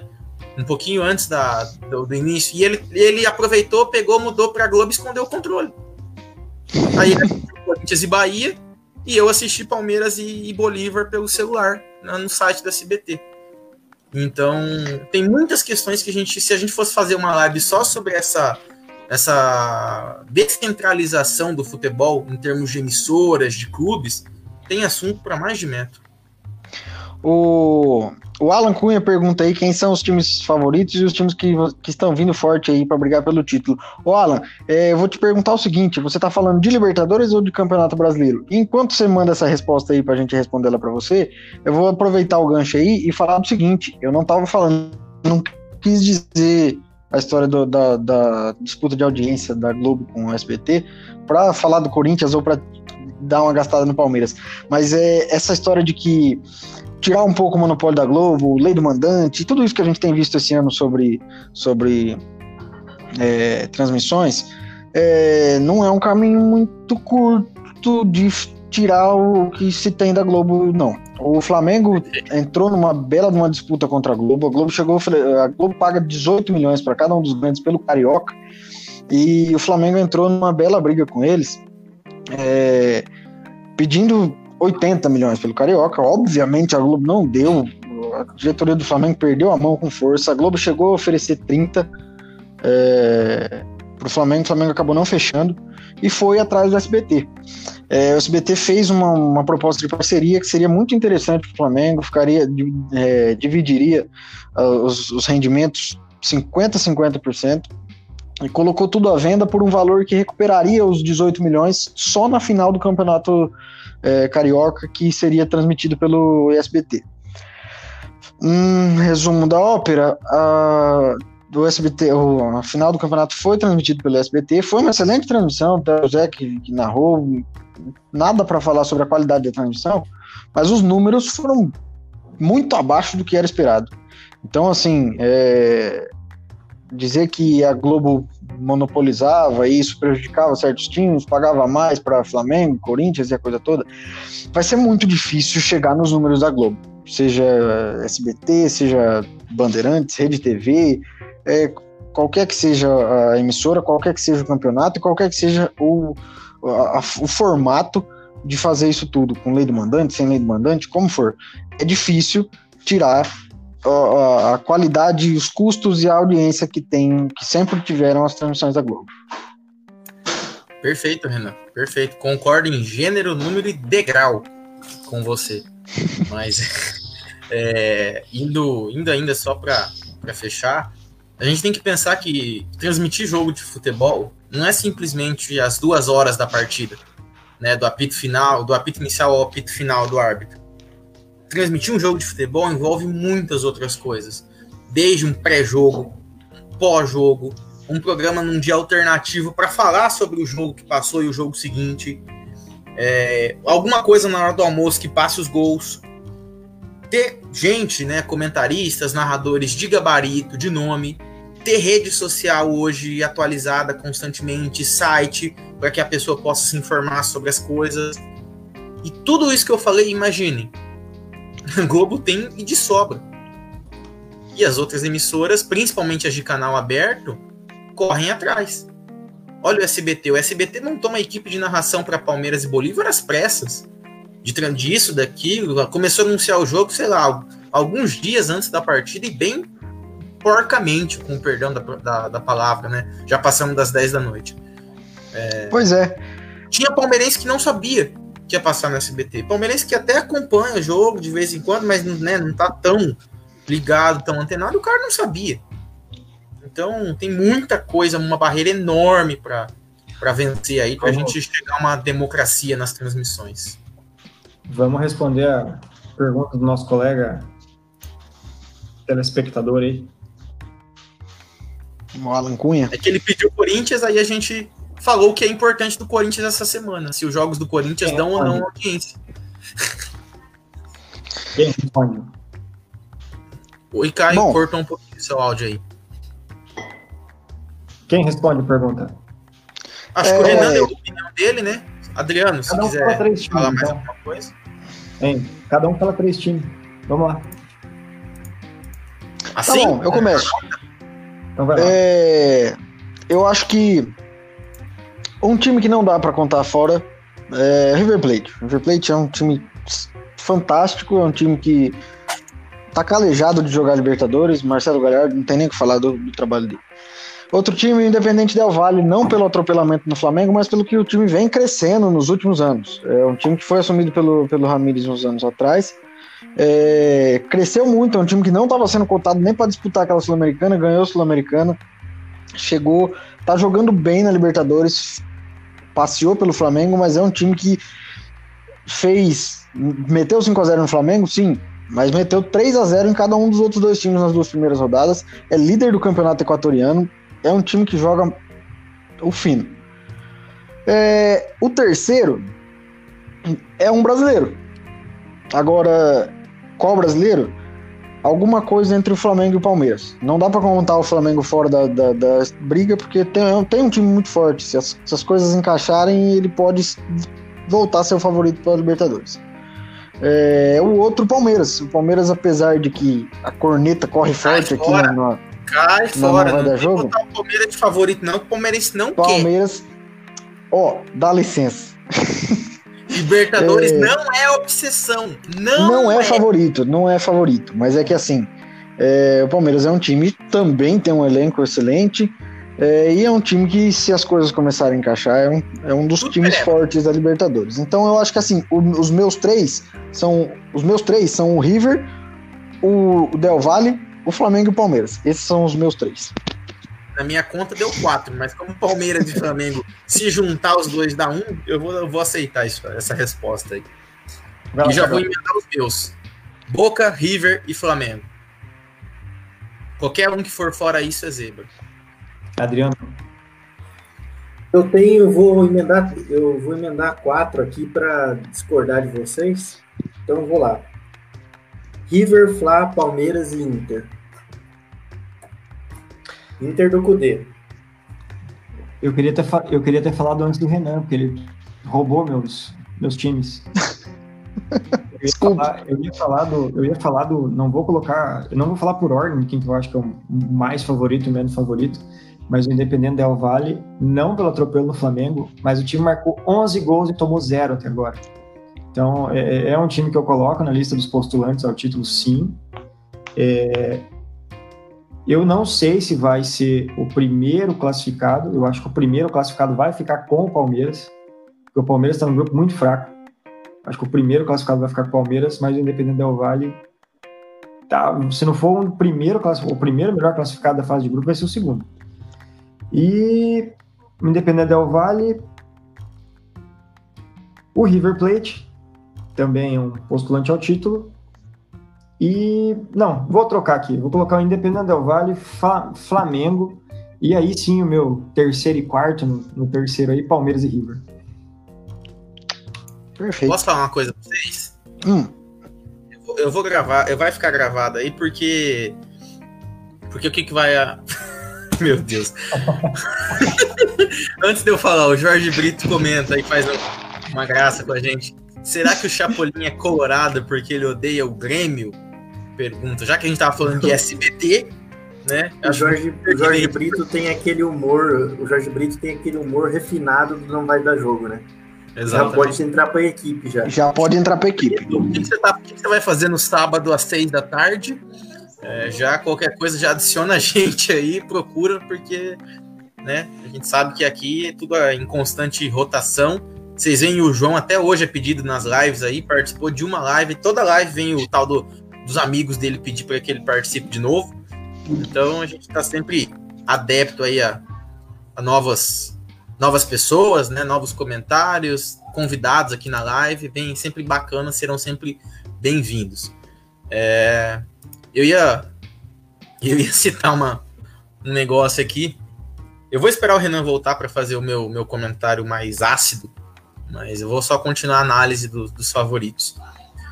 Eu, eu, eu não vejo muitos times fora esses, esses grandes, digamos assim, esses mais tradicionais que eu falei, porque se você pega hoje um. Vamos pensar nos brasileiros, para começar. Tá mais próximo da gente. Né? Santos é, é um time razoável, mas é difícil imaginar que ele vai chegar tão longe pelo elenco que tem, pela falta de opções, né? Nos momentos decisivos, a tendência é que o Santos não, não decole. Atlético Paranaense, mesma coisa. É, Inter e Grêmio, mais o Inter do que o Grêmio hoje. Né? Acho que o Inter tem mais chance de, de ir adiante em relação ao, ao, Grêmio, pelo que a gente já falou do, do Grêmio aqui. E o Inter tem o Kudê, o Adriano colocou muito bem, que já tem uma experiência em Libertadores, né? sabe como jogar contra o futebol sul-americano. Depois disso, a gente tem mais o Palmeiras, que eu nunca posso falar que é favorito, mesmo que eu ache que seja. Tá? Eu não acho que é, mas mesmo que eu achasse que fosse, não poderia falar, né? Porque é, palmeirense nunca pode comemorar antes da hora. Todos esses últimos jogos do Brasileirão deixam isso bem claro pra gente. Mas também não vejo o Palmeiras com time com bala para chegar até as últimas fases da, da competição. Por mais que tenha elenco para andar um, até ir adiante, né? Ir numa fase legal, de repente uma semi, mas mais do que isso já, já fica complicado. E o Flamengo, apesar do atropelo, tem material humano, tem experiência em Libertadores dos jogos que, que fez ano passado. É, eu não vejo essa terra arrasada toda ainda no Flamengo. Foi um resultado atípico, muito ruim, tem que mudar muita coisa. Mas se for para mudar, quem tem peça para mudar é o Flamengo. Pega o time que vai entrar em campo é, amanhã. O Flamengo tá com 57 desfalques. E o ataque deve ser Everton Ribeiro, De Arrascaeta e Pedro um time titular no Campeonato Brasileiro, no G4, que não tem três caras desse naipe. Então é, é, é um patamar, é outro patamar mesmo. A verdade é essa. Hoje o Flamengo é outro patamar e uma derrota, uma vitória aqui ali não vai mudar isso.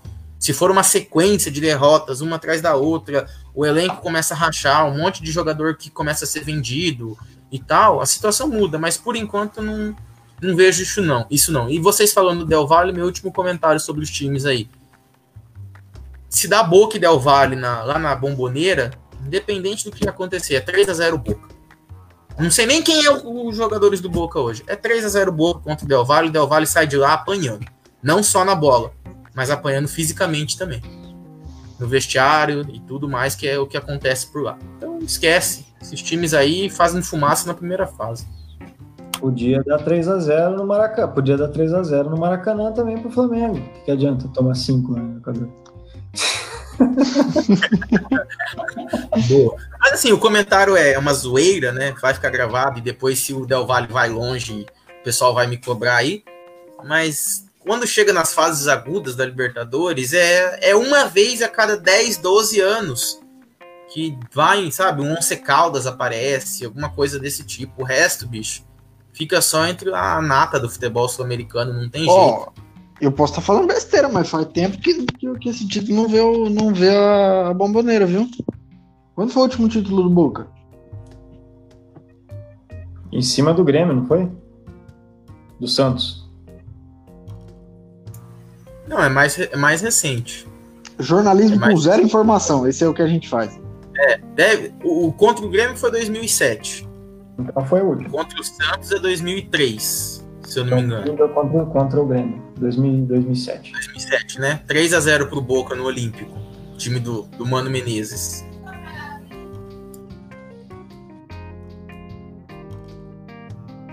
Isso aí. É, vamos para os próximos jogos da Libertadores? Vamos lá, vamos fazer uma. A gente já deu um panorama geral, né? Da, dos times, até dos times estrangeiros. Já falou muita besteira aqui, principalmente eu. É, vamos rodar pelos jogos dessa semana dos brasileiros. E aí vocês vão fazer. A gente vai falando em forma de, de palpite. Vocês preferem fazer só quem vai ganhar? Querem arriscar placar também? Como vocês preferem conduzir a situação aí? Da vamos forma fazer, que achar melhor.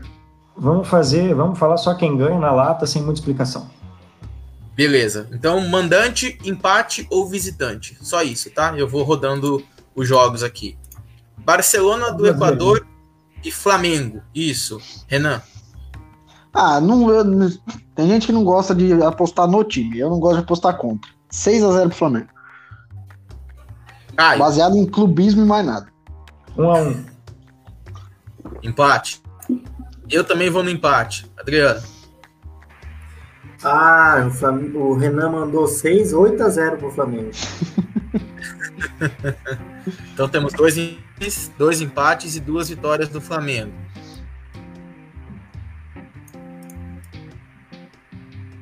Tô pegando o próximo jogo aqui, pessoal. Já Aí, achei. É... LDU e São Paulo. Agora a gente começa com Adriano Júnior, o Didico. LDU na, na, na, altitude de Quito, São Paulo que não conseguiu ganhar do Binacional na, na altitude, São Paulo que perdeu para o Catadão do, do River, 2 a 1 para a LDU, sem clubismo. Renan? Eu ia chutar um placar magro também, eu ia chutar um 1x0 ruim para a LDU, 1x0 doído de ver. Cara, não me surpreenderia com empate. Cara, eu vou ser um pouco mais brasileiro aqui, viu? Eu vou chutar um 2x1 um São Paulo. Cara do Adriano foi fenomenal. E eu vou. Lembrando. Fale, Renan. Pode concluir. Não, dá o seu eu palpite. Eu conheço os palmeirenses. Eu conheço os palmeirenses. é pra zicar. Tudo é. pra zicar. É, esse jogo vai ser empate. Por quê?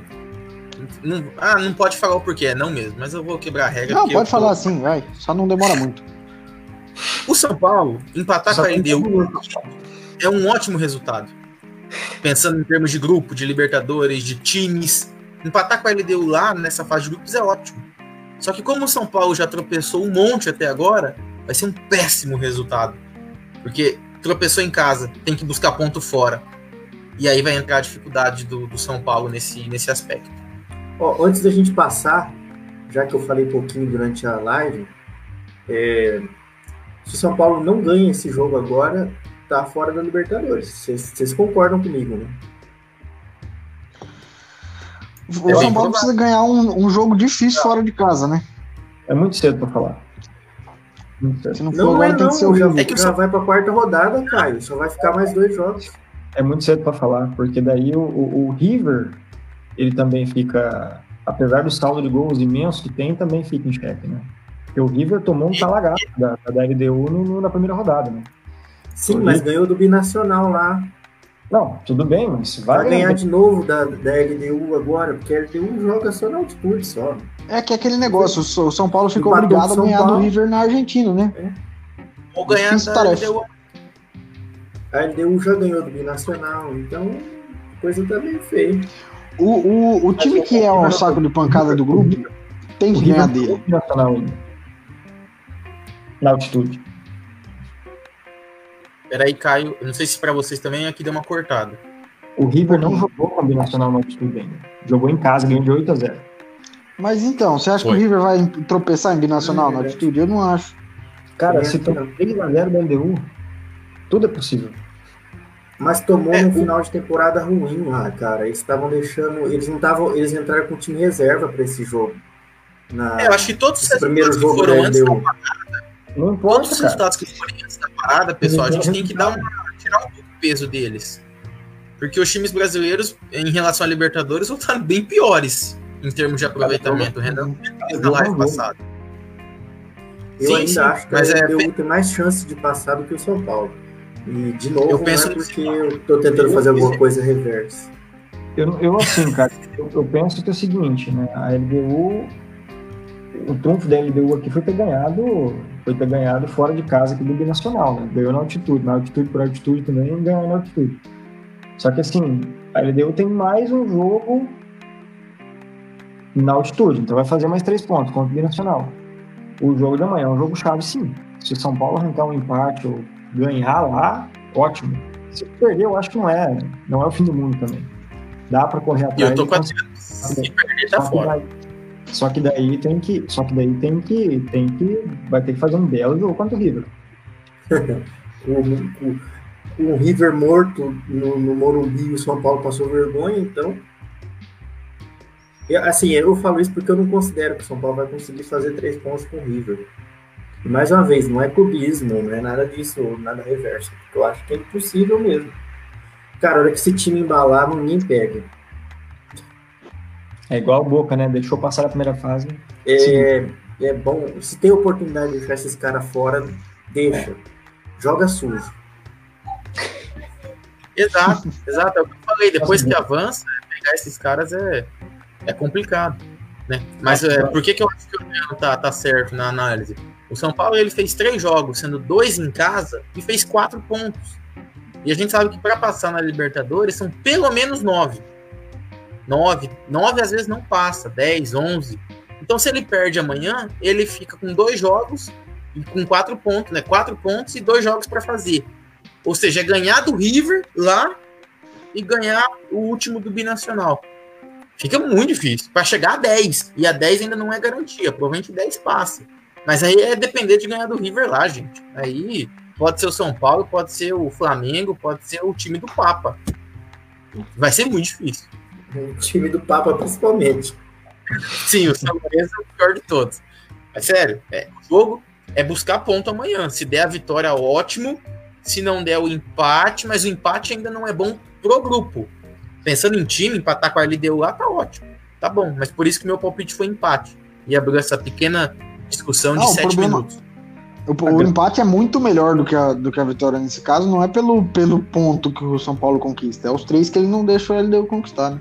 Então acho que o empate é um excelente resultado pro, pro, pro São Paulo amanhã. Torcerei por ele, inclusive. Próximo jogo então, Caio. Guarani do Paraguai e Palmeiras. É, não vai ser um jogo fácil, mas eu botaria um 2x1 um Palmeiras. Maravilha. Eu acho que é de palpite super fácil. Guarani. Adriano. É Palmeiras, né, gente? Não, o, o Palme... ah, eu acho que o Palmeiras consolida. Não, peraí, peraí, peraí. É no nível do mar? É, Paraguai. Ah, ah, então. Não, eu retiro o que eu disse, então. É, não é no nível do mar, é no nível é, não é na Sem praia. altitude, porque não é no mar que não tem, Paraguai. Tá, é, é um nível é... aceitável. Dá para respirar, os dois times conseguem respirar. Então, é. então, então é, o time do Paraná. A gente tem que ver se é, a gente tem que ver se é no nível do Palmeiras da, do brasileiro ou se é no nível do Palmeiras da Libertadores. Né? Então, no nível do Palmeiras da Libertadores, 2x1 um, Palmeiras. É, não, é, é um 2x1. Um. Tropeçar na primeira fase do Palmeiras é esse. Porque é, um, é o jogo é um mais difícil da O Palmeiras vai fazer os 18 pontos na Libertadores. é um 2x1 um sem drama pro, pro Palmeiras. Eu acho que é um 2x1 sem drama. Nossa é, senhora, o... então Palmeiras. Palmeiras o nosso colega não existe na mesma frase. O nosso colega aí, o Somel, pergunta se se vocês acham que o Palmeiras pode pipocar se pegar um River Plate ou um Independente pelo caminho. É, eu acho que pode, mas eu não, não usaria a palavra pipocar. Eu é acho que se, é, eu acho que pode cair para um Independente ou para um, um River Plate. É, primeiro o River Plate, né? River Plate, River e Boca. Pode passar 200 anos e eles não serem mais os, os, os, os maiores os maiores vencedores, River, Boca e o Independente. Pode tudo mudar, mas é, vão sempre ser os times mais copeiros que tem por aqui. Então, o Palmeiras já passou por isso, né? Não, não torceu a faca e tirou a boca na, na fase de grupos e acabou caindo para ele depois no é, mata-mata. Mas o River é um time extremamente copeiro, é um time que sabe jogar o mata-mata como poucos. É, e o Independente, como eu tinha falado aqui quando a gente estava dando os, os primeiros palpites, é, o Independente é um time que tem jogado, é, tem sido muito eficiente. Você vê o jogo contra o, contra o Flamengo, é, eu não, não, lembro, não me lembro dos números, mas a, a, o percentual de finalização correta deles foi é, assustador. Esse número eu lembro, cara. Esse número eu não vou esquecer nunca. O 5 o cinco não é um problema. Mas assim, é, as finalizações, um time que finaliza muito bem, que é, não, não desperdiça a chance. Você vê os dois gols que eles fizeram ali de fora da área, é, é só tapa de qualidade. Então eu acho que é um time, é um time muito forte. Eu acho que o Palmeiras pode sim cair se pegar um time desses, mas é longe de, de ser uma pipocada. Eu acho que se o Palmeiras pegar um time desses e passar, eu acho que é outro time que pipocou, na verdade, né? Porque outro time vai ser favorito. Delfim e Santos, vamos para o próximo jogo aqui, já que o nosso âncora saiu ali. Não, voltei, voltei. Pequenos problemas técnicos na. Da onde que é o Delfim? De verdade. Delfim do mundo lá. Puta que. Da hora. Eu não, eu não sei, de verdade, eu não sei. Inclusive, pausa tá, então dramática para fazer essa pesquisa aí. Deve ser é, o Santos é um time do Brasil. Ah, Santos, né? Santos. Eu acho que a gente pode dar o palpite é, tudo ao mesmo tempo. Só para dar um parâmetro aqui para vocês, classificação atualizada do campeonato equatoriano, porque não vai dar jogo também é cultura. Oitavo colocado é o Delfim, ok? Um campeonato com 16 times. Na frente dele, na ordem, Alcas, Macará, alguma coisa que não aparece aqui no, na internet, Barcelona de Guayaquil, Universidade, Independente Del Valle e o líder, a líder LDU. Já falamos de metade desse time aí, mas beleza. LDU que ganhou no fim de semana e passou o Del Valle. Eu já falei aqui na, na live que o, o Del Valle era o líder do equatoriano, perdeu agora com a vitória da, da LDU. Aqui mas... você percebe, amigo da Não Vai Dar Jogo, incoerência, né? Porque o mesmo cara que fala que o que o Del Valle é, vai ser campeão da Libertadores, que é o segundo colocado do campeonato equatoriano, fala que o primeiro colocado do campeonato equatoriano, que é a LDU, vai perder para São Paulo. É uma maravilha esse programa, viu? A gente sabe que o futebol é assim. Que lugar que o, lugar que o Flamengo tá no brasileiro? Todo mundo falou que é, é, é, Eu sei, cara. Eu sei. Fica uma confusão só. Vamos, vamos para o Atlético Mineiro como favorito da Libertadores. Mas que semana, né? Só tem equatoriano no caminho dos brasileiros aí.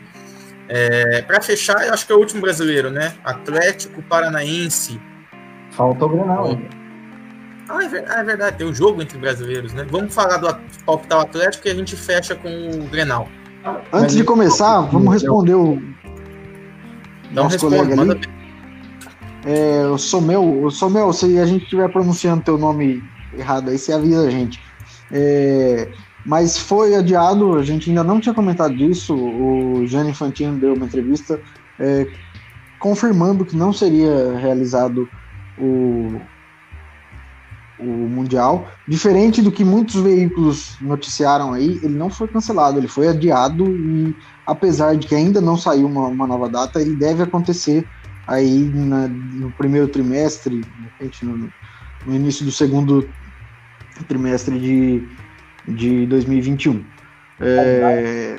Aqui, pelo menos, é do dia 17 de junho a 4 de julho. A pesquisa Isso. 2021. E eu falei trimestre, inclusive, né? Era semestre, perdão aí a todos. É, mas. Enfim, a gente estava ansioso para ver o Mundial no, no, no, novo formato dele, né? Mas muita coisa diferente esse ano. Não esperava o adiamento desse, desse Mundial de Clubes.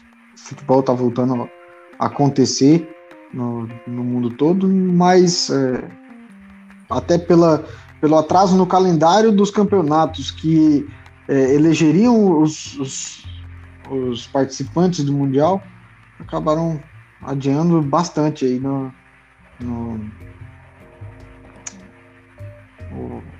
Mundial. Vamos ver se essa, essa data prévia vai ser mantida, não é, não é confirmada ainda, né? Muita coisa pode acontecer daqui até lá nesse calendário esquisito.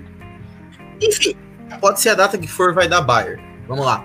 É, Grenal, para fechar hoje o. Hum, tá, isso é assunto para outra live, mas eu não acho que vai ser tão simples assim, tá? Até porque vão ter vários times europeus e a coisa toda. Mas assunto para outro dia. Beleza, beleza, beleza. Grenal. Nosso gaúcho Caio, começa. Empate.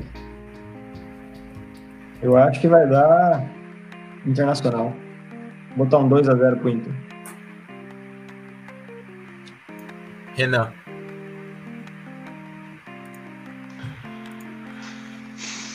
Ah, o Inter vem num momento muito melhor, né, cara? É... Eu acho que da Inter, da Inter sem, muito, sem muita dificuldade. É um dos jogos que o Grêmio não vai conseguir empatar esse ano. Adriano Júnior. Eu não vou dizer o que eu acho, vou dizer o que eu torço. E eu acho que o, eu acho que o Internacional vai fechar o caixão do, do Renato Gaúcho. E dessa vez o Inter vai ganhar. Vai ser um jogo difícil, provavelmente vai ser 1x0, um 2x1, aquele 2x1 que você fica achando que vai ser um empate até o final. Mas eu acho que dessa vez o Inter leva. Bom, é, acho que aí falta, falta eu, né? É, o Inter vem numa fase melhor. É, tá na frente no Grupo da Libertadores, tá na frente do Campeonato Brasileiro, é, joga em casa, é o favorito e vai dar Grêmio. É, faltam. Já é quase um jardim da noite, sem ninguém mais assistindo, então posso falar essas besteiras que ninguém vai cobrar. Esse é o jogo que o Renato Gaúcho ganha. E ele vai ser é. técnico do Grêmio até 2023, se ele ganhar. Renato Gaúcho. O Renato Gaúcho ele vai bater o recorde aí do time a ser rebaixado com menos derrotas. E ele tá batendo o recorde do aviso prévio mais comprido da história da CLT, né? Que. E você vai ver, vai ser uns caras mal aleatórios que vai fazer gol, assim. Vai aparecer aquele Everton em São Paulo. É, gol do, sei lá, nem sei se tá ainda o, um atacante mó, sabe, um central, um Diego Souza da vida, sei lá. Vai ser esses caras aí, vai ser 2x1 um Grêmio. Não vai acontecer nada com o Inter, porque o Inter já tá na frente, já tá bem na Libertadores, tá bem no Galchão, é só mais um tropeço. Mas Grenal, meu amigo, é o jogo do Renato. Não, não tem, não. É o único jogo, mas é o jogo do Renato. Por isso que ele é ex-campeão gaúcho. Se, sei lá, se amanhã for uma, uma vitória meio. Uma derrota, né, vamos dizer assim, meio vexatória pro Grêmio, eu, eu concordo com o Adriano. É o, é o prego do caixão. Agora, se for uma derrota sofrida. Final, ele tá ganhando, né? A torcida do Grêmio vai ter assim: não ganhou Inter, vai ganhar de quem? Se for uma derrota brigada, batalhada, o Renato tem mais uns cinco meses de trabalho dele.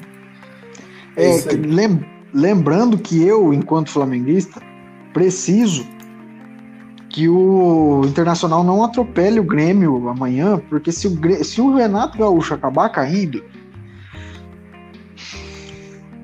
o Domi vai acabar caindo eventualmente. Ele é um cara meio caro para vir pro Flamengo no momento de pagar a multa do Domi e a torcida quer muito com isso, quer muito que isso aconteça. Renato. É uma possibilidade, acho que a gente pode discutir mais na, nas próximas lives, a, a depender live. dos resultados. Nosso amigo Somel coloca aí que se o Renato sair, o Corinthians contrata ele no outro dia. Para mim, os gambás estão só esperando essa oportunidade. Estou errado, amigos? Acho que é um tema pertinente para a gente discutir, né? É, vamos esperar esse resultado do Grêmio primeiro para ver se vai pregar o caixão do Renato ou se ele vai ganhar uma sobrevida. E aí, ele saindo ou não do Grêmio, a gente discute na, nas nossas próximas lives, sábado, tá? Provavelmente às 6 horas ou um pouquinho depois disso, a gente já dá sequência nessa, nessa conversa. Pontuando aqui também, o Somel falou de seleção brasileira, né? Alemanha, Argentina. Nosso tempo hoje vai, vai se, se esgotando, né? Nossa audiência, infelizmente, tá, tá abaixando, tá indo para um número expressivo, número inexpressivo aí de só 100 mil pessoas assistindo nesse momento. Então a gente precisa é, caminhar para os finalmente aqui, tá, Somel? Mas a gente falou bastante disso no, no sábado, sobre a seleção brasileira, a convocação do Tite, aonde o Brasil está no patamar mundial hoje em relação às, às demais seleções, principalmente as europeias. Então a gente colocou bastante isso no último sábado, na nossa live. É, se quiser dar uma acompanhada lá. E aí a gente promete que volta a discutir isso em outras oportunidades. Pode sempre deixar seu comentário, sua sugestão, que a equipe da Não Vai Dar Jogo vai estar muito atenta aí às, às vontades dos seus telespectadores. Caio Brito, o seu adeus para a galera, por favor. Seus 15 segundos finais. Moçada, um grande abraço. Obrigado a todos que nos assistiram hoje. Tiveram uma imensa paciência de nos acompanhar por uma hora e 45 minutos de sua vida. É, um grande abraço e boa noite. Adriano Júnior, seus minutos finais. Bom, só quero agradecer a paciência de todo mundo também, agradecer a oportunidade de estar sempre com vocês, meus caros, é sempre muito bom, muito proveitoso. Eu fico brigando com vocês nos bastidores aqui para a gente diminuir o tamanho das nossas lives, mas eu não consigo controlar as nossas divagações. Então, forte abraço, gostaria de agradecer a todo mundo. Sigam nas nossas outras redes sociais, ouçam o nosso podcast. Forte abraço. É, as divagações são tão grandes que a gente conseguiu falar de dois assuntos que há tempos a gente queria, né? O VAR e a Fazenda. Então hoje deu para deu uma válvula de escape aí para a gente introduzir essas, essas novidades aí para o nosso público. O VAR a gente já tinha falado, mas fazia tempo, né, que, que ele tinha passado batido. Então a gente retomou. Renan. Ambos não precisavam existir, incomoda muita gente, né?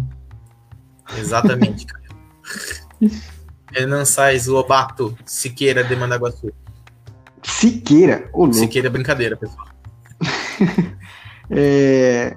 Bom, muito obrigado a todos que nos assistiram, participaram aí, comentaram, curtiram nossa, nossa live. É, um abraço para todos vocês. Um abraço para você também, Samuel, que nos, nos acompanhou até o, até o final aí. Acabamos não, não conseguindo responder todas as tuas, as teus, teus comentários aí. A gente tem já está com o tempo de tela é, um pouco apertado, o patrocinador está tá pressionando a gente por conta disso. Mas a, a gente vai voltar a discutir isso. A gente vai voltar a discutir isso, é, porque é, assim que o Renato Gaúcho cair, vai ter muita gente querendo ir. Então acompanha a gente aí que a gente vai falar bastante sobre esses temas ainda. É, o Adriano já falou aí, mas nós somos Não Vai Dar Jogo no Facebook, no YouTube, no Spotify e outras plataformas de podcast e no Instagram. Siga a gente lá que tem bastante meme, bastante conteúdo bom sobre futebol aí. Um abraço para todos vocês, fiquem com Deus e até a próxima. É isso aí, pessoal. Então, com esses agradecimentos finais, com esse pessoal, calma, Adriano, já vem com esse, esse tchau aí dos nossos amigos colaboradores de hoje. A 13 terceira live do Não Vai Dar Jogo fica por aqui. Essa foi a que acabou mais tarde de todas até hoje. 14 minutos para as 11 da noite, 21 de setembro de 2020. 13 terceira live do Não Vai Dar Jogo. Acabou. Tchau, tchau. Olha o Adriano dando tchau, tchau, mutado de novo. Tchau, tchau. Não, pera, volta. Tchau, tchau. Agora sim, acabou.